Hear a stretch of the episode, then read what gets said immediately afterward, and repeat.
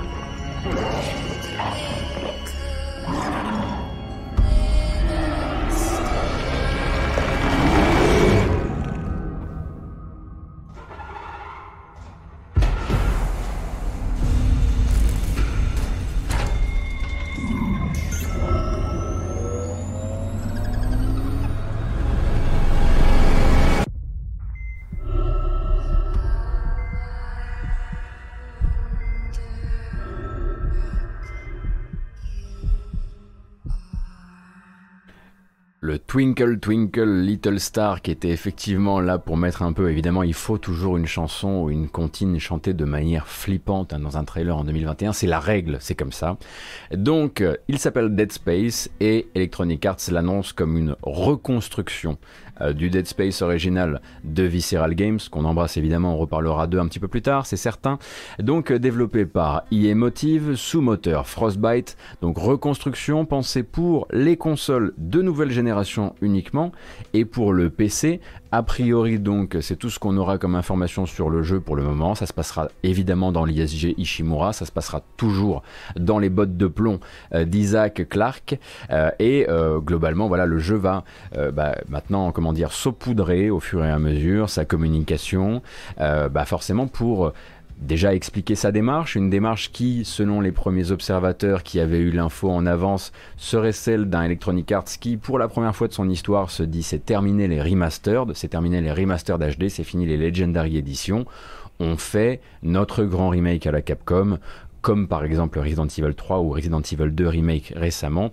C'est ça qui leur aurait donné le goût de l'envie d'eux, en espérant bien sûr que l'imposition du fameux moteur Frostbite, qui n'a pas toujours été le truc le plus heureux pour les développeurs affiliés Electronic Arts, enfin pour les développeurs Electronic Arts, euh, ne soit pas eh bien, un problème euh, pour EM Motive, qui travaille donc actuellement sur le jeu.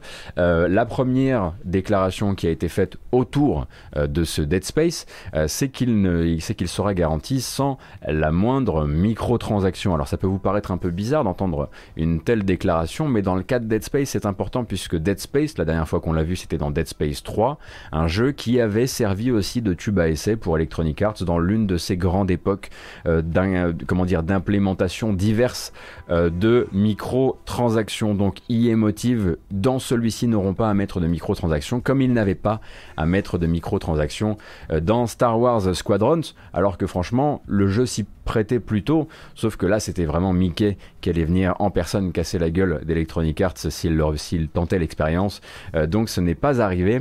Alors Évidemment, on pourrait se dire, mais qui euh, chez actuellement euh, Motive est en capacité de, comment dire, d'incarner l'âme de euh, Dead Space La question se pose, bien sûr, hein, puisque vous savez que Visceral Games, donc les développeurs, les créateurs de Dead Space, et Glenn Schofield ont tous les deux disparu dans la nature. Visceral Games a été fermé par Electronic Arts en 2018. Après, donc, en 2013, c'était Dead Space 3, et puis entre 2013 et 2018, ils les ont fait travailler sur un Star Wars solo, le Star Wars solo de, j'allais dire le Star Wars Salo oui, euh, solo de Amy euh, qui avait fini par, euh, par capoter complètement et par finir un temps dans les mains de EA Motive. Donc Visceral Games, hop, ça c'est terminé, hein. ils ont été emmenés au fond du jardin et Glenn Schofield, lui, il avait largement le temps, il était parti de Visceral Games avant même Dead Space 3, peut-être même avant même Dead Space 2, je sais plus, et il fait désormais, ben, lui, de son côté, son Dead Space qui s'appelle Callisto Protocol, dont vous avez déjà vu peut-être la bande-annonce, une bande-annonce où on redécouvre un personnage qui effectivement est dans une sorte de prison spatiale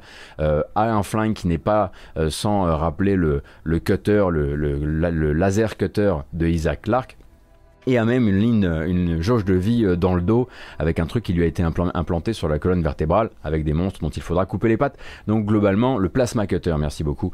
Euh, donc il s'agira hein, bah, manifestement d'avoir deux Dead Space, l'officiel et le non officiel, dans les temps à venir, sauf que le non officiel il est fait par le créateur original de, Dead Space et euh, cette, cette reconstruction, comme ils appellent ça, est eh bien par IM Motive qui va se charger de tout ça. Donc pour l'instant, évidemment, pas de gameplay, vous l'aurez compris. On, on vient nous raconter bien sûr que ce teaser est fait euh, avec le moteur du jeu qui n'est autre que le Frostbite qui fait bien tout ce qu'on lui dit en tout cas pour une présentation de ce genre là et euh, bah, c'était euh, juste la confirmation du fait que c'était comment dire une petite que c'était une, petite expérience on l'imagine pour Electronic Arts puisque un, un, comment dire, un modèle de, de remake du genre ça coûte plus d'argent.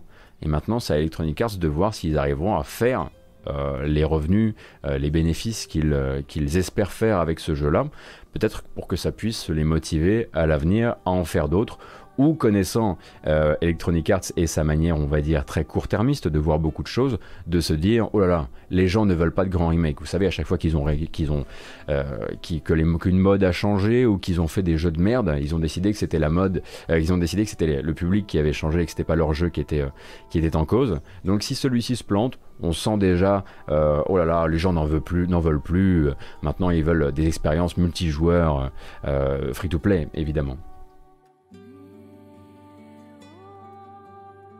Donc quand Emotive nous dit on est en reconstruction du jeu, faut bien comprendre qu'on sera peut-être pas sur une reconstruction à l'identique exactement, mais on pourra pas non plus parler de reboot, je pense. En gros, euh, ce qu'on sait déjà, c'est qu'ils prennent les maps euh, d'origine, euh, ils prennent aussi les différentes versions des maps qui ont été créées à l'époque de la création de Dead Space. Et ils regardent ce que les développeurs avaient dû couper, n'avaient pas été en mesure de pousser jusqu'au bout parce que limite technique, parce que tout ça, et peut-être que du coup tout ne sera pas donc, euh, comment dire, raccord euh, et, orthodoxe au couloir près, si vous voulez. Peut-être qu'ils vont se dire, bah tiens, il y avait cette deuxième voie de contournement ou cette voilà cette zone là euh, que Visceral n'avait pas pu n'avait pas pu intégrer dans le jeu pour diverses raisons. Bah nous on va aussi l'ajouter dans le jeu et on va peut-être essayer d'explorer cette possibilité là en plus de l'existant. donc voilà, il faudra voir un petit peu ce que ça, peut, donner. Euh, pour information, moi je me suis un petit peu du coup baladé sur internet et je suis forcément bah, mon, intérêt personnel dans les Dead Space et moins dans le jeu lui-même, je m'en excuse, euh, que dans sa musique. Du coup, je suis allé voir si Jason Graves, le compositeur original des thèmes inoubliables de Dead Space avait retweeté les annonces parce que généralement ça veut dire bon bah je peux pas vraiment vous confirmer que je suis sur le jeu mais je retweete déjà les, les annonces pour quand ce sera le moment d'en parler je pourrais vous dire bah oui c'est moi qui fais la musique Jason Graves n'a rien dit euh, à propos euh, de Dead Space depuis, euh, en tout cas de ce, projet-là depuis quelques, jours slash semaines, ce qui laisserait penser que ces compositions soit disparaîtraient, soit seraient remaniées par d'autres, bah, comme ça peut être le cas hein, par exemple bah, dans, les, dans les récents remakes de Resident Evil, où on n'a pas forcément rappelé les compositeurs originaux, mais on a, on a réinterprété les motifs. quoi.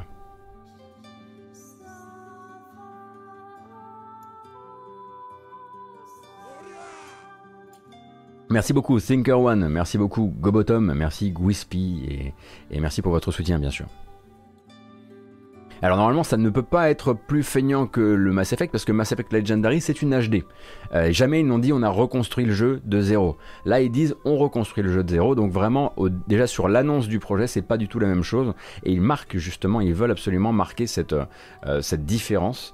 Euh, avec, euh, avec, euh, avec un, projet comme Mass Effect Legendary Edition. Après, il faut bien se dire aussi qu'il y a un public à aller chercher avec ce Dead Space, puisque si je ne m'abuse, Dead Space premier du nom n'est jamais sorti sur console PlayStation, c'est ça? Attendez, je vais vérifier.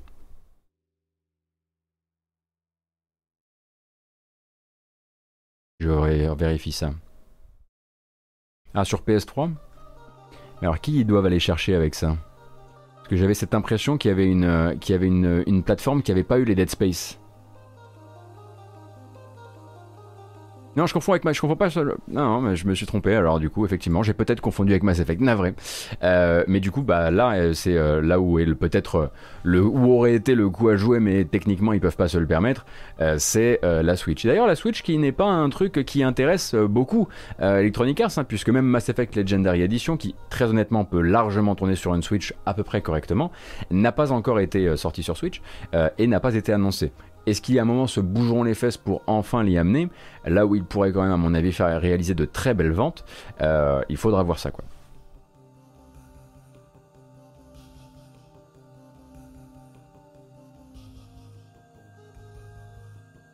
Mais alors de quel Mass Effect on parle qui à un moment... Non, il y, y a bien une licence, une licence de chez Electronic Arts qui attend encore son heure, une vieille licence rétro, chez un des deux consoliers.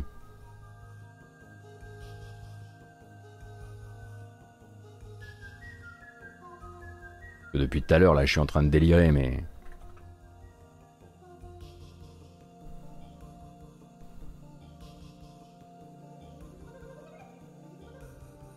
C'est curieux cette affaire. Ah, Mass Effect est sorti tardivement sur PS3. C'est peut-être ça que j'ai pas noté, en fait, tout simplement. Anyway. Ah, Lost Planet. Bref, on va continuer parce que je vais arrêter de, voilà, me vautrer dans des bêtises et des bêtises et des bêtises. Euh, c'est pas la peine et puis ça n'apporte pas grand chose à cette, euh, à, cette, ce tour de l'actualité. En revanche, on peut continuer effectivement avec euh, le deuxième instant euh, plaisir, je pense. En tout cas, pour moi, le premier instant plaisir euh, de cette Electronic Arts EA Play Live 2021. un petit tour effectivement sur quelque chose qui avait été leaké aussi un peu en amont. c'est donc le programme Portal pour Battlefield 2042.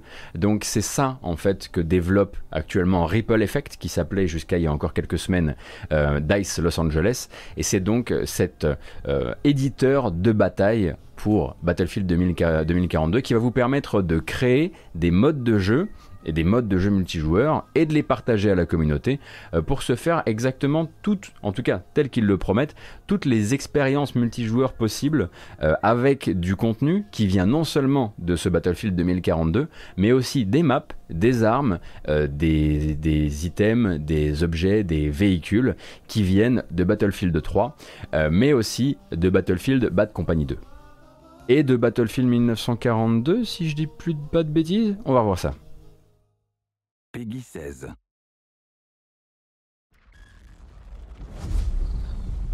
Ah oui, bien sûr, 1942 aussi, bien sûr. C'est tout le cœur de la chose.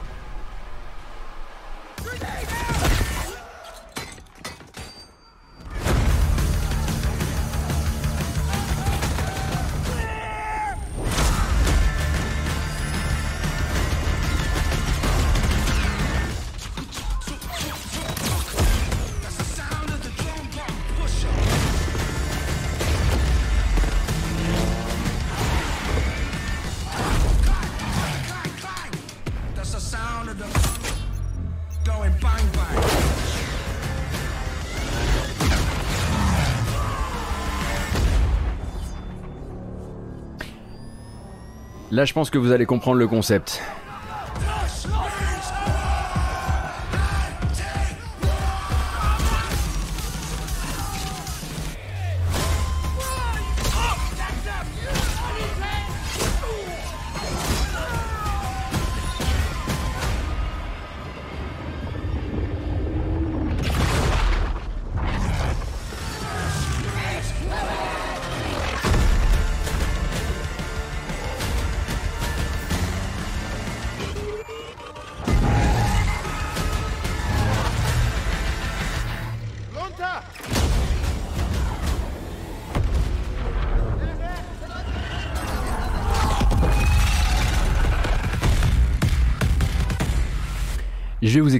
N'y a pas de souci, paniquez pas, oui c'est effectivement ça. Si vous décidez de jouer, euh, si vous décidez de jouer en mode portal, vous pourrez en fait euh, bah, créer votre euh, type de partie multijoueur ou aller sur le browser de partie multijoueur et voir celles qui ont été créées par les autres. Et eux, ils vont avoir, chacun va avoir plein de réglettes où ils vont pouvoir dire, ok, j'aimerais que ce soit du 32 euh, contre 32, euh, d'un côté uniquement des couteaux, de l'autre uniquement des défibrillateurs, des soldats de la Wehrmacht contre, contre des soldats du futur ricain, j'en sais rien, où on pourra effectivement tout casser et se dire aussi, regardez, c'est là en fait sur la deuxième vidéo qu'on va pouvoir avoir d'autres propositions euh, de parties, on va pouvoir dire, et si par exemple on faisait du 4 contre 60 euh, C'est-à-dire que vous allez avoir une super escouade, euh, super, armée, qui va devoir se défendre contre plein de mecs qui se battent uniquement avec des mines, ou plein de mecs qui se battent uniquement avec des couteaux, ou ce genre de choses. Le but c'est simplement de dire, vous pourrez jouer bien sûr au mode de jeu habituel, et vous serez, vous serez pas du tout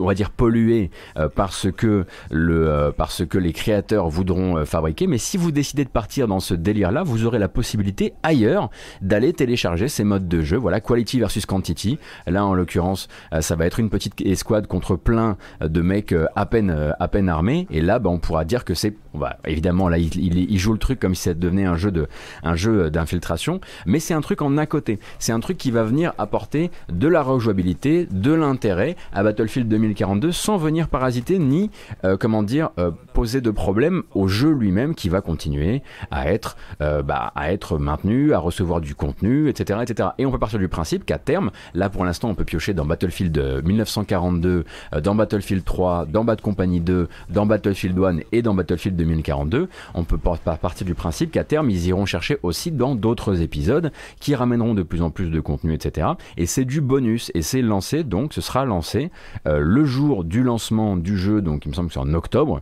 euh, et c'est sans frais supplémentaires. C'est juste en fait leur réponse euh, à cette fameuse euh, course à qu'est-ce qu'on ajoute dans notre jeu pour le rendre intéressant, pour le rendre valide sur le long terme? Vous savez que chaque, chaque année, ils cherchent un petit peu l'endroit où ils vont se placer. Est-ce que je vais faire du Battle Royale cette année? Est-ce que je vais pas en faire? Est-ce que je vais faire un mode solo cette année? Est-ce que je vais pas en faire? Là, leur réponse, c'est de dire vous étiez des fans de Battlefield, euh, de la grande époque. Vous vous souvenez des défis idiots, vous vous souvenez des défis de pilotage, vous vous souvenez des défis des voilà des de C4 sur les surposés sur les quads, dans les jeeps, etc. On va vous donner un outil qui vous permette de vous faire ce, de vous faire ces kiffs là. Euh, et, euh, et, moi, je suis très conquis par cette idée, effectivement. C'est effectivement le mode Forge, très populaire, effectivement, qu'on peut trouver dans Halo, notamment. C'est pas du tout innovant, hein, mais juste l'amener ici, dans cette espèce de grand coffre à jouer qu'est devenu à terme la licence Battlefield, ça le rend très intéressant.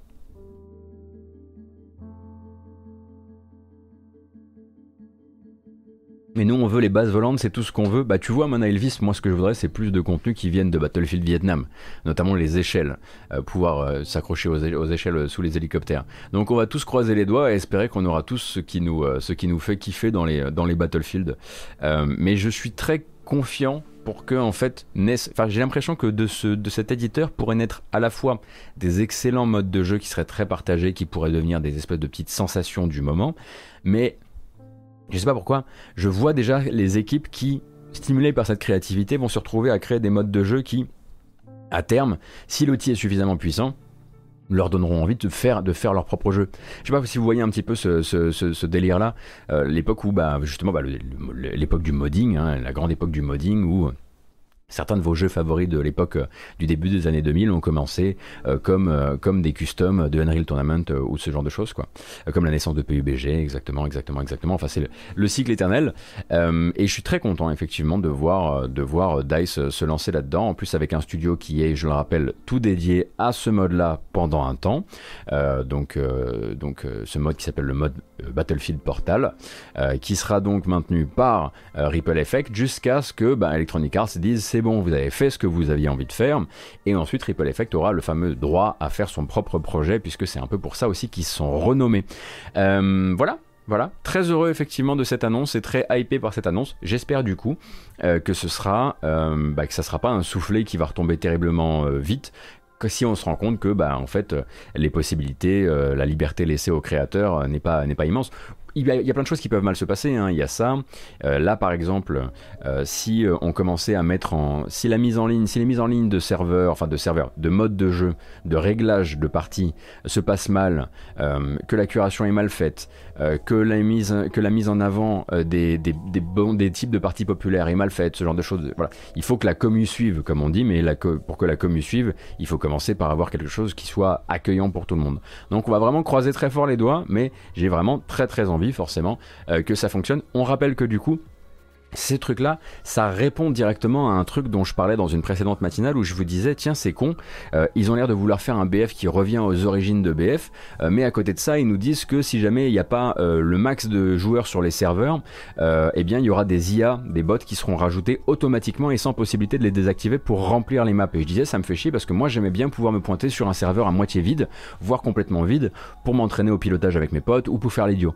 Bah là, en fait, c'est simple. Si vous voulez pas que ce soit rempli par des bots, eh ben, vous créez votre mode de partie euh, où vous, vous, restreignez le nombre, de, personnes par équipe euh, selon vos besoins. Donc bah, ça viendrait directement répondre à mon, petit souci de la dernière fois, ce qui est euh, bah, du, coup une double, double bonne nouvelle pour moi.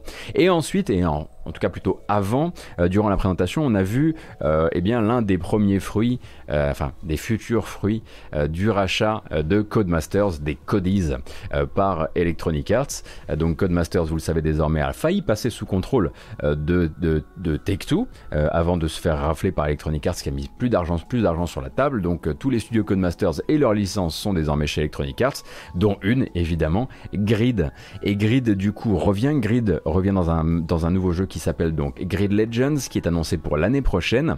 Et on ne peut pas s'empêcher de se demander est-ce que c'était bien la peine de prendre l'argent d'Electronic Arts pour le mettre là-dedans? Puisque, disons-le clairement, Grid, avec l'argent d'Electronic Arts, va notamment vouloir travailler euh, un mode carrière, un mode carrière qui sera basé sur des... des acteurs, des vrais acteurs, du full motion vidéo, euh, des séquences euh, tournées avec euh, notamment NQT Gatwa, qui est donc un acteur qu'on a découvert dans la série Sex Education sur Netflix, sur Netflix et ça a l'air... Ben, ça a l'air nanardesque à mort, quoi.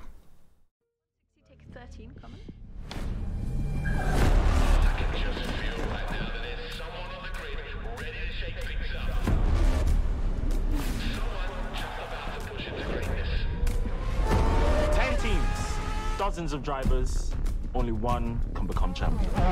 My name is Yume Tanaka. My goal is to become the first woman ever to win the championship. They know who I am. I'm Nathan McKing, five-time Grid Series world champion. Soon to be six times. Well, that's a new record. If it's grid legal, I can build it to win. Touring cars, muscle cars, open wheel, drift. Best team, best car. Win by having the money, by having the guts. And if these idiots can't keep their cars on the track, it's their problem. But you keep pulling up there, that stops. But you're gonna get somebody hurt. Hopefully. It'll be you. Bring it on, baby. That's why we're here.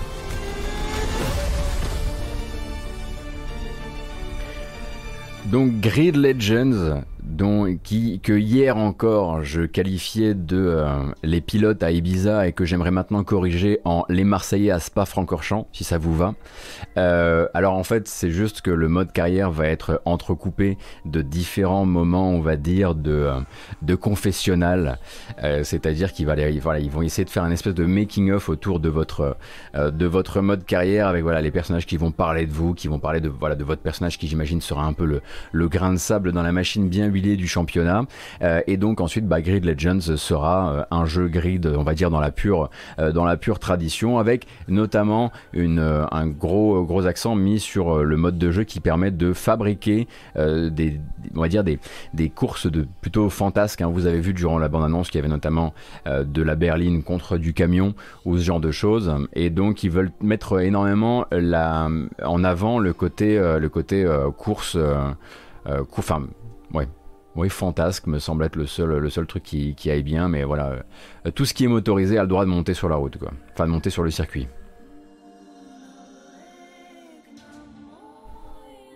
Déjà, je vois une incohérence. On voit un camion défoncer une F1, mais pour qu'il puisse la défoncer, il faudrait déjà qu'il puisse au moins la rattraper. Dans une chicane, si lui fait tout droit et qu'elle non, il y a moyen.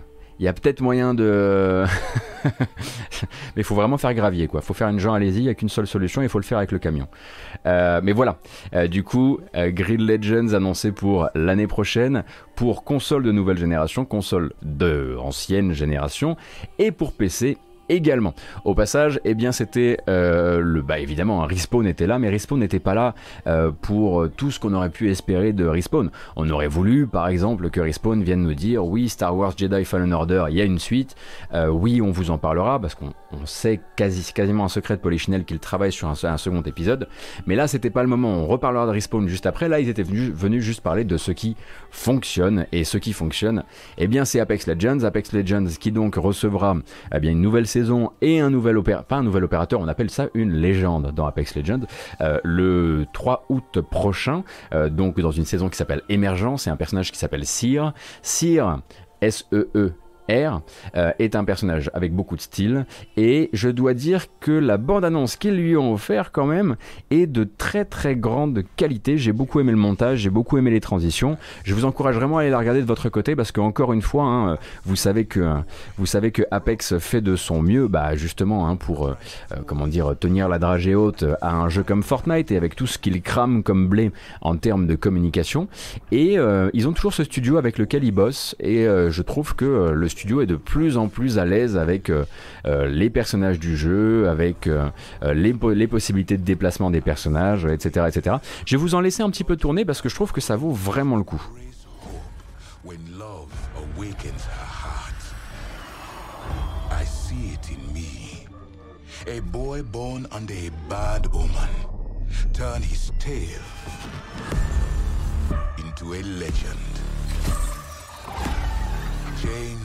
Is relentless. But that does not mean it cannot be beautiful.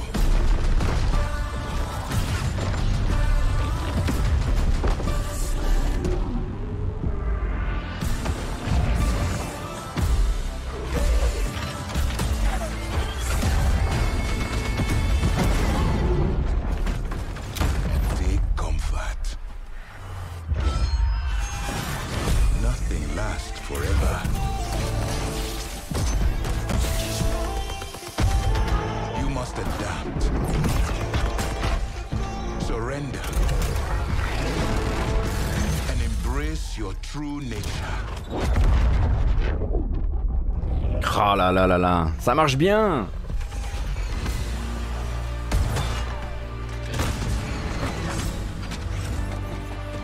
Know that you are not alone. Change comes for us all.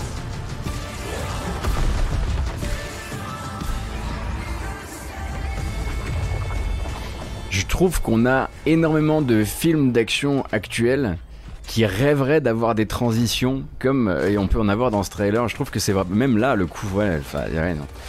Je trouve qu'il y a beaucoup beaucoup d'idées de mise en scène euh, dans ce trailer et c'est probablement de tous ceux que j'ai regardé chez Apex mon préféré. Après, ça fait très longtemps que j'ai pas joué à Apex. Euh, le personnage, euh, effectivement, est un personnage donc Seer est plutôt un personnage de type, on va dire, reconnaissance qui va permettre notamment de détecter les personnages qui sont camouflés.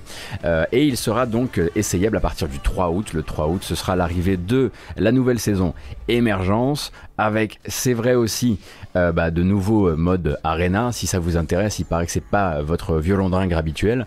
Euh, mais ce sera donc l'occasion de commencer à jouer ce fameux Seer qui est quand même truffé de style, c'est vrai. Est-ce qu'on rejouerait pas à Apex Legends? Oui, oui, je mets oui plutôt que oui, car si je dois rejouer à Apex Legends, il me faut euh, mon collaborateur de toujours, mon sauveteur, mon âme sœur de Apex Legends. Il faudra qu'Hubert de Gamecult soit de la partie. Sinon, je ne suis pas à l'aise. Sinon, je suis, je suis trop tendu. Euh, mais euh, j'imagine que c'est pas tout à fait irréalisable dans l'esprit. Euh, où est-ce qu'on est Dans quel sens? Oui, bah, quand on est chez Electronic Arts, on est aussi parfois un petit peu dans les EA Originals. Vous savez que le dernier EA Original à date, eh bien, c'est It Takes Two, le jeu de Haze Light et de Joseph Fares. Mais il y en a un autre hein, qui est toujours en développement depuis un temps chez Zoink Games et qui est en train de se préparer pour sa sortie, qui est désormais daté au 10 septembre prochain. Est-ce que vous vous souvenez peut-être de Lost in Random? Une espèce de jeu d'aventure et d'action, mais surtout d'aventure dans un environnement euh, euh, à la fois gothique et naïf qui rappelle beaucoup euh, euh, peut-être American McGee's Alice mais peut-être sans le côté euh, sans le côté trop sanglant avec une gamine et son espèce de sidekick qui est un, un dé, hein, un dé à six faces. Et donc là, on a pu voir le gameplay et comprendre un petit peu mieux comment il marche avec une nouvelle bande-annonce et toujours avec ce travail sur l'univers du jeu et puis sur l'humour du jeu aussi. named Even and Odd. Cruelly separated by an evil queen. And the roll of a dice. I'm coming! Together with this little fella, Even was determined to rescue her beloved sister. Donc si vous aimez les trucs burtoniens, vous devriez être servi. Et surtout là, on voit le gameplay en mouvement. Et dans le gameplay, qu'est-ce qu'on voit? On voit des dés, mais aussi des cartes. Car les cartes que vous allez pouvoir collecter vont devenir des pouvoirs que vous allez activer en temps réel au combat.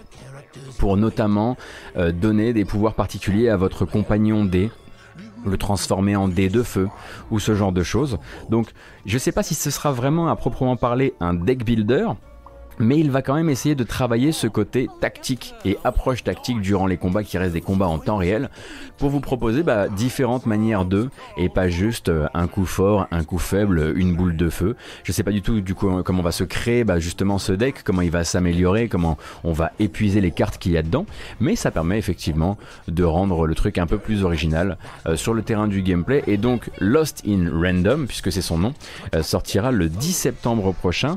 Euh, ils disent sur console et sur PC euh, via Origin et Steam. Je crois que quand ils disent console et PC, Electronic Arts, ça veut dire console d'ancienne, de nouvelle génération, mais aussi Switch évidemment. Je vais revérifier pour la Switch parce que je veux pas vous raconter de bêtises.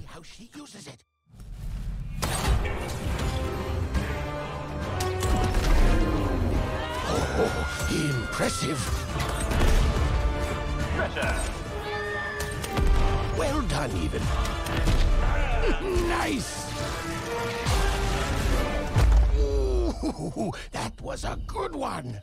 Et donc bel et bien Switch, hein, j'ai vérifié, euh, c'est publié aussi. euh, Vous avez même, vous avez carrément hein, même le trailer en version Nintendo Switch sur la chaîne de Nintendo.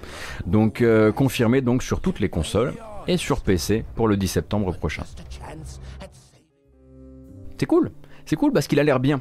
Alors après, tout le monde n'a jamais. Enfin, je sais que tout le monde n'est- ici, en tout cas, n'est pas fan des productions Zoing précédentes, euh, mais le studio suédois, je pense que là, est il est sur son jeu le plus ambitieux et probablement celui avec le plus gros budget.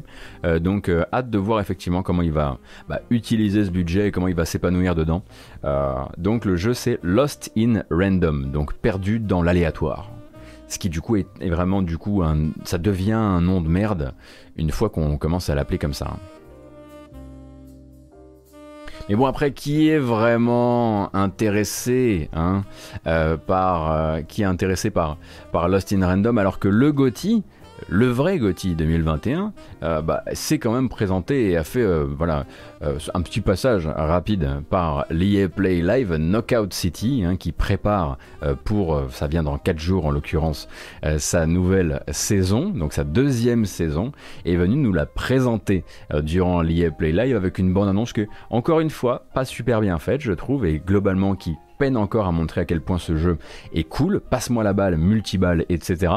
Euh, mais du coup, la seconde saison de Knockout City euh, sera donc s'appelle Fight at the Movies et en fait va introduire, là c'est un peu la totale si vous voulez, ça va introduire une nouvelle carte, euh, une nouvelle carte qui est donc une espèce de carte inspirée par des décors de cinéma.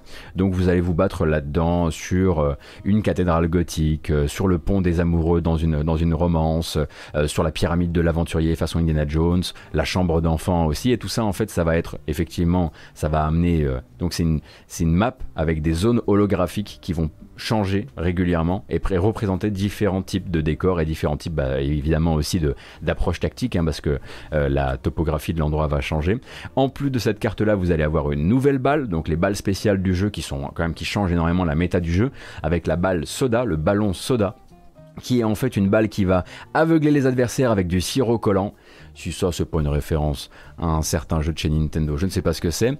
Euh, et en plus de ça, eh bien, bah, beaucoup de choses, beaucoup, beaucoup, beaucoup de choses à débloquer, beaucoup de cosmétiques à débloquer. Alors Muffin 3390, est-ce qu'on a les chiffres de fréquentation de Knockout City depuis la fin de la gratuité on ne peut pas vraiment les avoir parce que la gratuité est restée en fait. Le jeu est toujours gratuit, en tout cas free to start sur les 25 premiers niveaux de rang de rue. Ils n'ont pas désactivé ça, donc euh, ils continuent à le laisser tourner.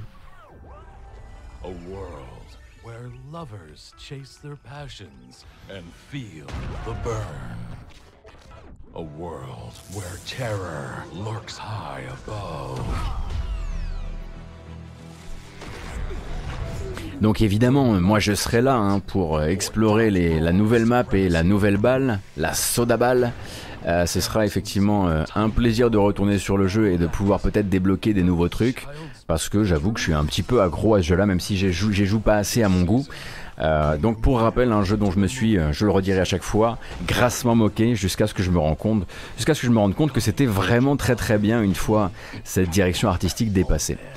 Euh, donc heureux de le voir partir sur sa seconde saison. Il devrait y en avoir une par, euh, on va dire, euh, bah, justement par saison.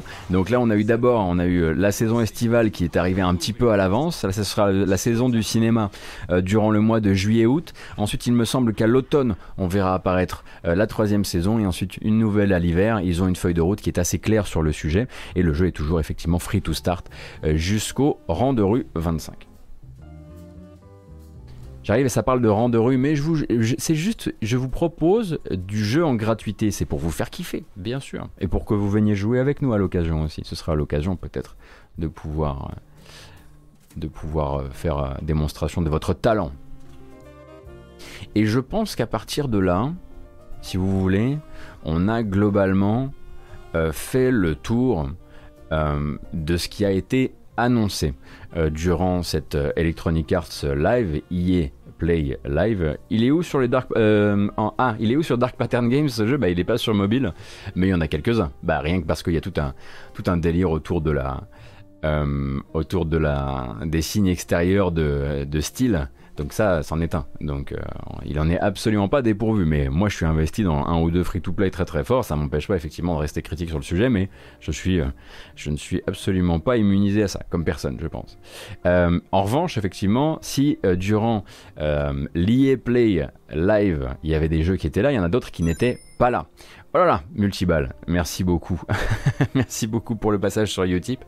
Euh, et du coup, eh bien, les absents en ont peut-être profité aussi, en tout cas un absent en a profité pour donner quelques nouvelles.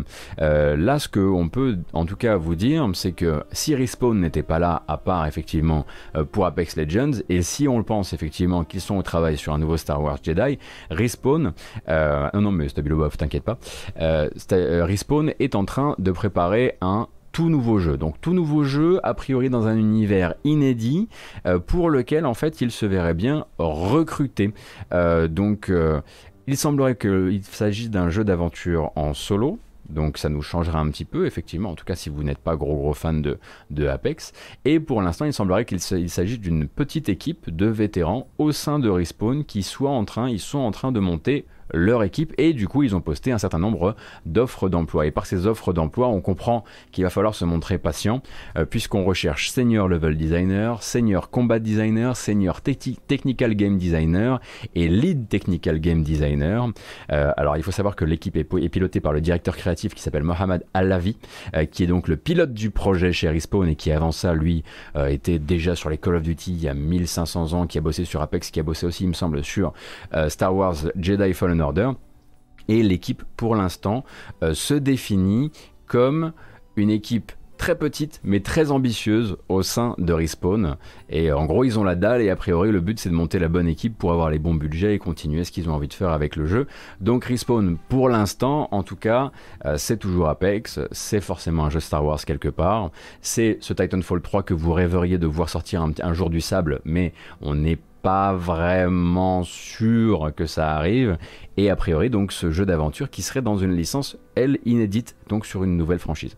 Il faudra voir un petit peu euh, ce que dira le jeu euh, suffisamment, euh, suffisamment plus, plus bas. Hein, dans, sa communication pour voir un petit peu ce qu'il projette de faire. Et l'autre information, elle vient plutôt du côté de chez BioWare, mais elle est non officielle. Elle vient plutôt même de chez VentureBeat, hein, donc un site sur lequel euh, donc il y a une colonne réservée aux prédictions de Jeff Grubb, hein, un journaliste américain qui est très prolifique sur les prédictions, les bonnes, les mauvaises. L'air de rien, c'était quand même le seul qui avait dit moi, j'ai jamais entendu parler d'une Switch Pro pour cette année, donc une fois pour une fois, euh, il s'est un peu refait la cerise, le gars Jeff Grubb, mais il avait effectivement aussi alerté sur la possibilité, notamment euh, de cette arrivée d'un Dead Space remake ou assimilé par Emotive, donc il faisait partie des gens qui ont eu raison hein, sur euh, ce qui a été euh, montré hier.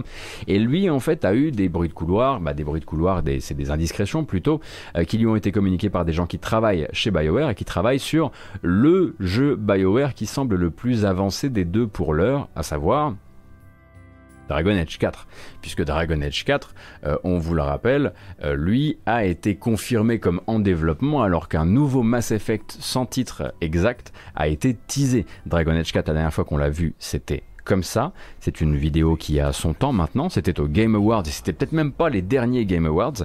Et donc Dragon Age 4, si on en croit euh, les bruits de couloir captés par Jeff Grubb, serait sur de bons rails dans son développement chez BioWare.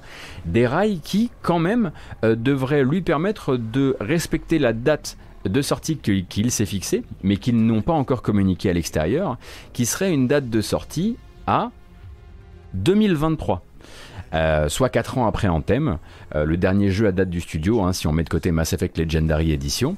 Et si ça vous surprend, c'est pas si surprenant en fait, hein. un cycle de développement pour un jeu de ce genre à l'heure actuelle en 2021, c'est 4, 5, parfois même 6 ans euh, dans les cas les plus extrêmes, et, et je mets de côté évidemment les très mauvais élèves qui ont eu des gros problèmes de développement, mais je ne suis pas particulièrement surpris d'apprendre que Dragon Age 4, qui serait du coup le jeu BioWare qui sortirait le plus avant, c'est-à-dire avant euh, le nouveau Mass Effect serait un jeu qui serait prévu en interne euh, pour 2023. Euh, Alors on ne sait pas encore si c'est un jeu solo, s'il y a une composante multijoueur, etc. Ce qu'on sait en revanche, c'est que dans les différentes, on va dire, mutations plutôt de Dragon Age 4, il y a eu des discussions sur le multijoueur. Il y a eu des discussions qui ont mené notamment à des explosions dans l'équipe.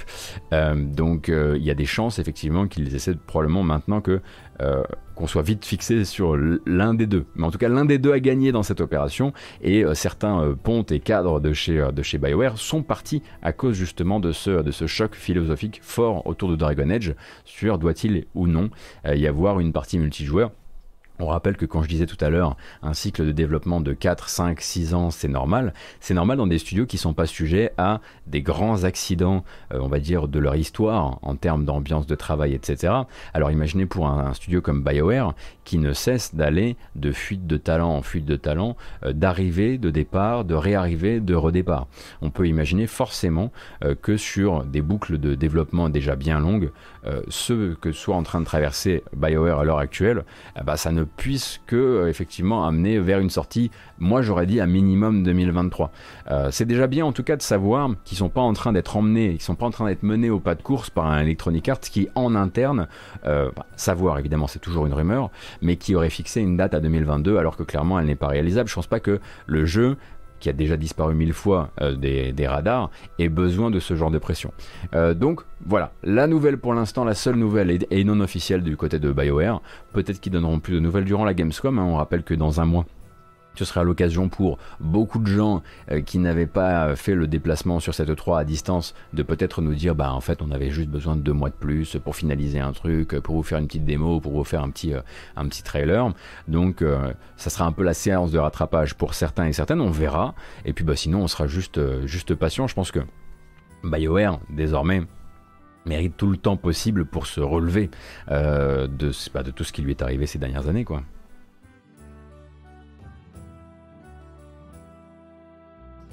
Merci beaucoup Wolfios. Ça va, merci beaucoup Frelon. Merci beaucoup. Euh, et on va passer évidemment, hein, bah ça c'est le, gros morceau du jour. Euh, c'est donc une enquête, je vous, voilà, je vous avais prévenu qu'elle allait tomber hein, sur Bloomberg.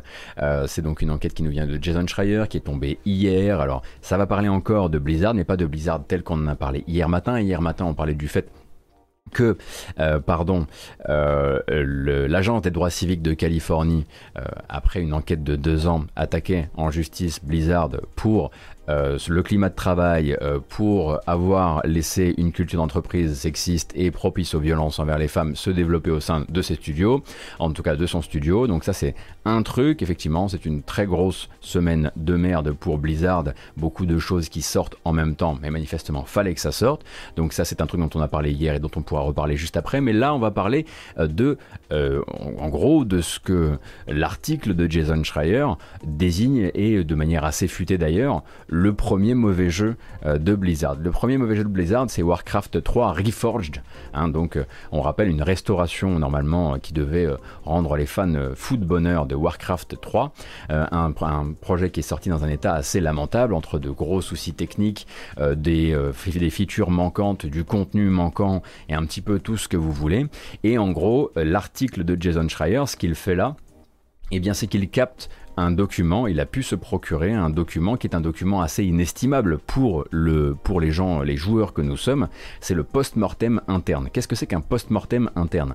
Euh, Quand un projet se passe, j'imagine que ça dépend des cultures de studio, mais quand un projet se passe mal, il n'est pas inintéressant de réaliser un post-mortem, c'est-à-dire une espèce d'étude, un audit interne à chaud, euh, qui permet de discuter, avec les différentes parties du projet, et qui permettent à chacun de s'exprimer sur qu'est-ce qui s'est bien passé, qu'est-ce qui s'est mal passé, qu'est-ce qu'on pourrait améliorer pour la suite. Et dans le cas euh, d'un projet comme Warcraft 3 Reforged, qui a quand même forcé Activision à ouvrir complètement la porte du remboursement euh, tellement le tollé était immense, et eh bien peut-être aussi de renouer le dialogue entre, une, euh, certaine, entre certaines parties euh, de l'entreprise. Et du coup, en fait, ce euh, post-mortem-là, qui est très intéressant, effectivement, pour même, comme vous le dites très bien, pour les, les, développements qui se sont bien passés, le but c'est de s'améliorer, et eh bien ce post-mortem-là, il est édifiant, et c'est ce document-là, plus certains témoignages, une dizaine de témoignages, qu'a pu se procurer Jason Schreier pour peindre un petit peu, si vous voulez, l'image de ce qu'était le développement de Warcraft 3 Reforged, donc il ressemblait, quand il nous a été montré la première fois, à ça, pour rappel.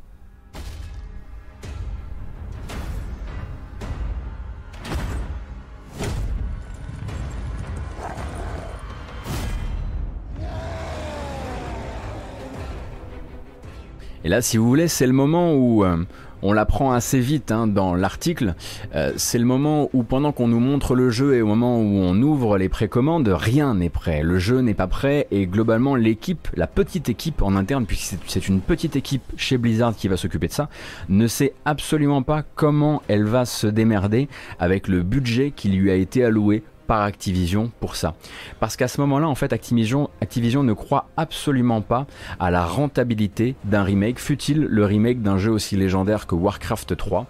Ils veulent y mettre le moins d'argent possible, le moins de développeurs possible. Le problème, c'est qu'ils se calent entièrement sur un modèle qui est celui d'avant, à savoir StarCraft Remastered. Et StarCraft Remastered, c'était des euh, sprites en 2D. Là, rapidement, l'équipe se rend compte qu'avec le, le, le budget qu'elle a, le nombre de développeurs qu'elle a, il va être quasiment, il va être impossible en fait de refaire tous ces modèles 3D, de les reprendre entièrement de zéro pour leur, euh, leur faire nouvelle, leur nouvelle version HD. Il se rend compte qu'il leur faudra plusieurs mois pour réaliser une seule zone du jeu. Et en fait, à partir de là, ils vont commencer, c'est une équipe qui s'appelle Classic Games en interne, ils vont commencer à alerter euh, Activision sur ce qui est en train de se passer. Ils, vont commencer euh, à leur faire remonter que ce n'est pas possible, qu'on ne peut pas travailler dans ces conditions, euh, que globalement on est obligé de repousser le jeu et Activision en fait va plutôt faire machine arrière. Activision va va refuser de les écouter pendant extrêmement longtemps, va leur demander de se démerder avec ce qui est possible pendant extrêmement longtemps. Et puis une fois, une fois que ce sera trop tard, une fois qu'il faudra livrer le jeu, euh, Activision va enclencher une sorte de, comment dire, une, une, sorte de plan de secours complètement idiot qui va consister à ramener plein de développeurs qui n'étaient pas sur le projet avant ça, euh, qui ne connaissent pas les process, qui n'étaient pas là avant, qui va créer des, des organisations encore plus grandes sur l'équipe et donc amener un maximum de développeurs pour faire une espèce de sprint final qui ressemble à une espèce de marche forcée, où pendant qu'on ramène des gens qui sont un petit peu parachutés là comme ça, on enlève des bouts du jeu, on enlève euh, plein de fonctionnalités liées euh, au multijoueur, on enlève euh, bah, certaines promesses qui avaient été faites durant, bah, durant notamment les précommandes du jeu, puisque on avait notamment, ils avaient, ils avaient promis qu'ils allaient euh, rescripter euh, entièrement le jeu, ils avaient promis qu'ils allaient retaper entièrement les dialogues, ils avaient promis qu'ils allaient faire des, des scènes cinématiques entièrement revues au standard actuel. Ce qui est un peu finalement la promesse qu'on va retrouver maintenant dans Diablo 2 Resurrected, qui est un jeu qui par une autre équipe est en train de bénéficier de ce post-mortem tel qu'on le comprend pour l'instant. Mais globalement, tout ça, ils l'enlèvent. Ils enlèvent des promesses de leur propre euh, précommande pour pouvoir tenir la distance. Pourquoi ils font ça? Parce qu'à ce moment-là, Activision est terrorisé par une seule chose, la possibilité qu'en repoussant le jeu, des gens annulent leur précommande. Parce que la liquidité, il la faut maintenant, comprenez bien. Et de fait, euh, ils décident de ne pas repousser le jeu et ils décident de tout faire, tout couper, tout trancher, tout massacrer pour que le jeu sorte à l'heure et qu'aucune précommande ne soit annulée. Et en fait, bah, ça fait l'effet inverse c'est-à-dire que le jeu sort dans l'état où, on, le connaît, et le tollé est si immense, comme je disais tout à l'heure, que Activision Blizzard est obligé d'ouvrir grand les deux portes, bah justement non pas de l'annulation des précommandes, mais des remboursements. Et voilà, dans l'os, du coup, on comprend du coup pourquoi ils ont eu grand intérêt à, faire ce post-mortem puisqu'ils se sont tirés une immense euh, balle dans le genou. Alors on comprend bien sûr que tout n'est pas la faute d'Activision euh, dans l'article, en tout cas dans l'article et dans ce qu'il relate euh, des, témoignages et du document que Jason Schreier a pu, a pu choper. On comprend aussi qu'il y a des chefs d'équipe qui sont complètement désorganisés, qui, qui n'arrivent pas à tomber d'accord sur ce que doit être ou non le jeu entre petits remakes, grands remakes. Certains sont accrochés au budget, d'autres se disent que Warcraft 3 c'est censé être quand même un, jeu légendaire de, l'histoire de, Blizzard et que du coup il faut essayer tant bien que mal d'en faire le grand remake dont il n'a pas le budget, etc. etc. Et du coup, grande désorganisation et surtout grande, grande, grande, euh, grande tristesse au travail, grande déprime, donc des développeurs effectivement complètement euh, catastrophés dans des états mentaux euh, terribles parce qu'ils sont enfin de, en fait en train de travailler sur un truc qui, enfin, qui, qui court comme s'il n'avait pas de tête, quoi. Et c'est vraiment encore une fois l'un de ces, un petit peu comme quand on discutait de Skull and Bones hier chez Ubisoft Singapour, on se retrouve voilà toujours avec ce, cette, ce mélange de manque de budget, de manque de vision, de manque de tout ça, qui font bah, que finalement euh, bah, il y a eu euh, ça et il y a eu euh, donc un, jeu qui bah, est reconnu en interne comme étant bah, le, premier mauvais jeu de Blizzard. Parce qu'on pourrait, vous pourriez, je suis d'ailleurs étonné que le chat m'ait pas dit bah non le premier jeu le premier mauvais jeu de Blizzard c'est Diablo 3 sauf que c'est pas les mêmes niveaux du tout. C'est à dire que oui effectivement Diablo 3 on peut on peut avoir de grosses réserves sur son état à la sortie sur sa proposition à la sortie sur sa philosophie à la sortie sur plein de choses. Mais à côté à côté de Warcraft 3 Reforged c'est le gothic quoi. C'est à dire que Forge est sorti vraiment en mettant vraiment, c'était un doigt d'honneur à euh, toute la communauté des fans de Warcraft 3. Donc voilà, un article, c'est sûr, encore une fois difficile à lire sur une semaine qui semble un peu interminable sur ces sujets-là. voilà, dans le sens où, dans le sens où bah, on a lu ça. Et puis on a lu la plainte, euh, la plainte de l'État de Californie hier euh, sur, euh, ce que, sur ce qui s'est passé, ou sur ce, qui se passe, ou ce qui s'est passé durant les années précédentes chez Blizzard. On a lu aussi l'enquête de Kotaku sur ce qui, se, ce qui se passe ou ce qui a pu se passer chez Ubisoft Singapour. Donc ça pèse un peu sur le ça pèse un peu sur le palpitant quoi. et donc il y a eu un petit peu quand même des réactions hein, de Blizzard enfin enfin il y en a eu plusieurs, et il va falloir vraiment les dépioter par niveau. Donc réaction de Blizzard par rapport à ce qui se passe, par rapport à, la, plainte en justice déposée par l'État de Californie euh, à leur rencontre. Alors il y a d'abord eu la réponse d'Activision Blizzard, on en parlait un peu hier, mais c'est vrai que je vous ai pas tout dit. J'aurais pu vous dire aussi qu'Activision Blizzard estimait que la moitié des choses qui étaient intégrées à cette plainte les, avaient été, pardon, au chausse-pied, euh, traite notamment euh, l'office... l'office c'est quoi déjà? Attendez, je retrouve son nom exact. Euh, traite l'agence des droits civiques de Californie d'une bande de, bureaucrates euh, sans cervelle et, euh, et, et, sans... comment ils disent? Ah là là, j'ai oublié bureaucrate irresponsable, bien sûr. Euh, donc voilà. Euh, et puis ensuite, bah forcément, ça c'est Activision euh, Blizzard. Donc Activision Blizzard fait sa réponse en disant pop pop pop pop, ça ça a été c'est tordu de partout. nous, enfin, ils disent pas on va se défendre, mais en gros ils disent bien sûr qu'on respecte la parole des victimes, etc. Mais globalement, vous, vous avez fait une plainte fourre-tout et, et on va le prouver en gros quelque part. Maintenant, ça va être la réponse de Jay Allen Brack qui va être intéressante. Jay Allen Brack, c'est donc le président de Blizzard sein du groupe Activision Blizzard. Et lui, en fait, euh, va être euh, dans une, dans une optique où il va écrire, ben, comme, comme le font souvent ses, ses, boss dans ces moments-là, va écrire une, un email à ses équipes pour dire un petit peu à quel point il est choqué d'apprendre tout ça, à quel point euh, sa porte, évidemment, est ouverte et qu'on pourra toujours venir lui parler de ce qui se passe en interne chez Blizzard, qu'il veut l'aide de ses équipes pour améliorer tout ça. Alors c'est compliqué pour Jay Allen Bragg, parce que juste au moment où il publie justement, euh, où il envoie cet email au reste de ses équipes en disant que bien sûr il n'y a pas de place pour le harcèlement, il n'y a pas de place pour le sexisme, il n'y a pas de place bien sûr euh, pour les euh, agressions sexuelles au sein de Blizzard, eh bien on se retrouve avec des vidéos qui ressortent où il y a 10 ans, quand il était certes pas président du groupe, mais déjà plutôt bien placé chez Blizzard, lui qui dit je me suis battu pendant toute ma, toute ma carrière contre la culture euh, se retrouve simplement face à une joueur de WoW qui, durant une BlizzCon, dit Est-ce que vous envisageriez un petit peu de faire différents types d'héroïnes dans vos jeux et qu'elles soient pas toutes hyper sexualisées? Et là, il est là avec tous ses copains, oh, c'est rigolo, allez hop Et puis voilà, elle se, fait, elle se fait huer par la foule et personne n'empêche la foule de huer, euh, de huer la joueuse de World of Warcraft, etc. Donc, Jay Brack, il y a 10 ans en tout cas, il n'était pas du tout en train de lutter contre la bro culture au sein de euh, Blizzard et au sein de la communauté World of Warcraft. Donc, c'est sûr que c'est très compliqué évidemment. Je vous ai pas mis la vidéo parce que vraiment, vous saurez la trouver sur internet si vous le voulez. Euh, mais globalement, voilà, là, effectivement, il part sur le, fameux euh, nous sommes engagés euh, pour, nous sommes engagés dans ces causes-là, tout comme il le disait, tout comme il se pointe effectivement avec son t-shirt arc-en-ciel à la BlizzCon, etc. Voilà, on, connaît le bonhomme maintenant. Il va falloir voir maintenant désormais comment l'hydre Activision Blizzard va réagir à tout ça dans son ensemble parce que pendant que Jay Allen Brack dit que euh, chaque voix, que chaque, euh, que chaque euh, témoignage est important, on a Activision Blizzard qui dit non mais ça c'est un, procès de bureaucrate et vous savez absolument pas ce que vous faites et c'est comme ça que vous êtes en train d'envoyer de, faire fuir toutes les meilleures entreprises de Californie. C'est pas du tout les mêmes les mêmes blabla quoi. Donc qui va finalement avoir le mot sur la manière dont va communiquer Blizzard et va décider de, de, de, de Blizzard va traiter euh, tout ça, euh, ça risque très probablement de faire comme d'habitude, comme avec Yves Guillemot par exemple, ou ce genre de choses. Voilà, on publie un email, on sait qu'il va sortir, on fait peut-être une petite vidéo et puis on attend que ça se passe. Et puis à la fin de l'année, ce sera, bah, ce sera Diablo 2 Resurrected, Diablo 2 Resurrected que moi j'aurais envie de streamer sur cette chaîne, mais ça va me faire chier, etc., etc. Bref, vous connaissez ce, cycle-là, euh, c'est euh, c'est assez infini. Donc pour l'instant, effectivement, j'ai déjà été assez surpris de voir que Jay Allen Brack, euh, comment dire, était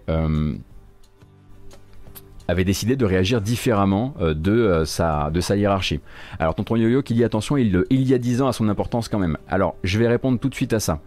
Je suis complètement d'accord. Mais moi par exemple, il y a 10 ans j'étais une petite crotte sexiste. La différence, c'est que moi, je ne dis pas qu'il y a 10 ans, je luttais déjà contre les, contre les, contre les discriminations. C'est ça la différence entre Jay Allen Brack et moi maintenant. Sauf le fait aussi que lui, il est président de, de Blizzard et qu'il imprime à lui seul toute la culture d'entreprise de Blizzard. Euh, moi, c'est-à-dire que voilà, jamais je prétendrais que j'étais euh, une personne que j'étais pas il y a 10 ans. Et lui vient de le faire dans un email en interne et c'est pour ça que je vous en parle. Fiv, merci beaucoup. MXM, merci beaucoup.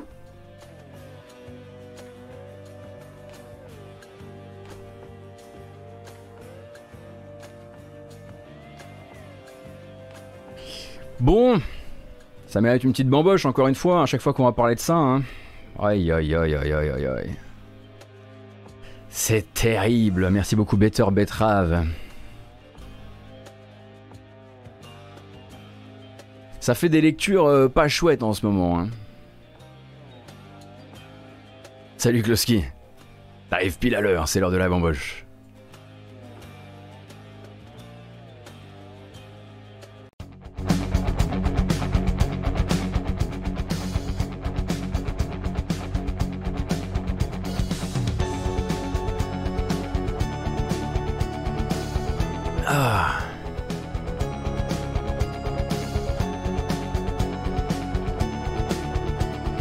Chouette ou pas chouette, c'est très important, nous sommes d'accord.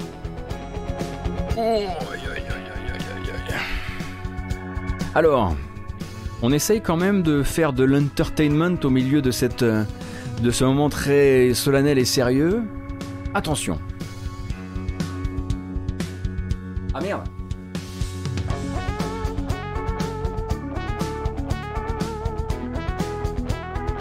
Voilà. C'est un miroir plutôt sain de mon état en ce vendredi, dernier jour de la semaine, et de tous ces articles très agréables à traiter.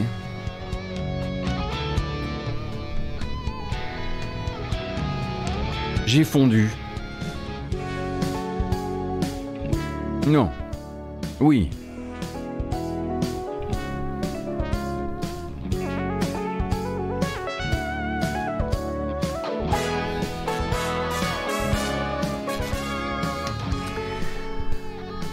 Il faut au moins des filtres TikTok hein, pour, euh, pour changer un peu pour changer un peu d'ambiance parfois et changer un peu le sujet.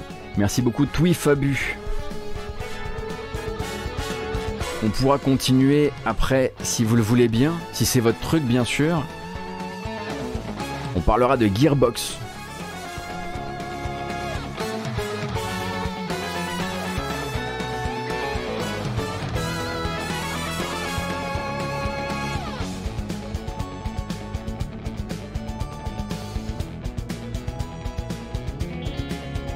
Sacré Kratos. Allez, stop, stop, stop, stop, stop, stop, Kratos, stop.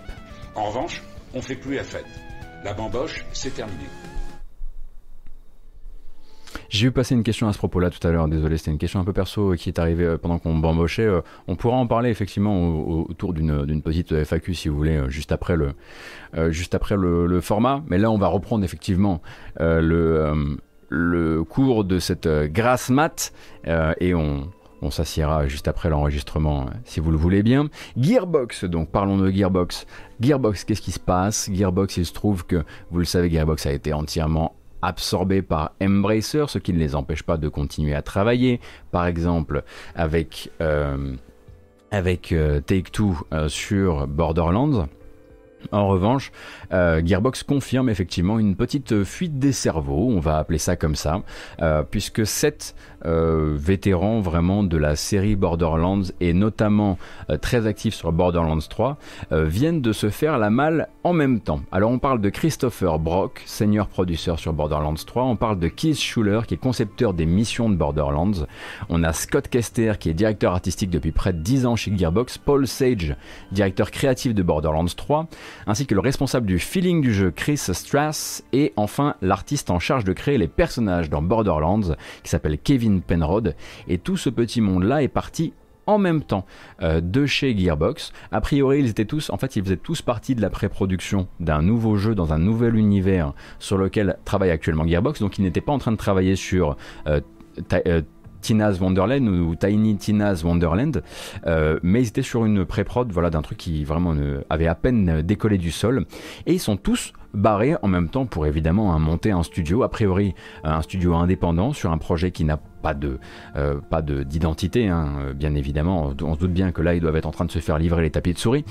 mais donc c'est le c'est les sources du journal Axios, en revanche, euh, qui ont permis, donc c'est Axios qui repère très souvent les espèces de mercato comme ça dans l'industrie, euh, c'est notamment euh, leurs sources qui ont permis en fait de savoir que cette annonce, ce départ, on va dire, de la ce qui, ce qui est considéré comme la vieille garde Borderlands chez Gearbox, eh bien, serait accueilli de manière assez intéressante en interne, puisque d'un côté on a donc un un Randy Pitchford qui rassure et qui dit, euh, euh, vous savez, le jeu sur lequel ils étaient en train de travailler, il venait à peine de commencer à être, euh, on, avait, à peine commencé à tracer les lignes autour, et globalement, ben ça va rien changer le fait qu'il soit parti, c'est-à-dire qu'on va pouvoir mettre d'autres gens à la place sans que ça bouscule un développement qui est en plein, en plein enfin qui, bat son plein quoi.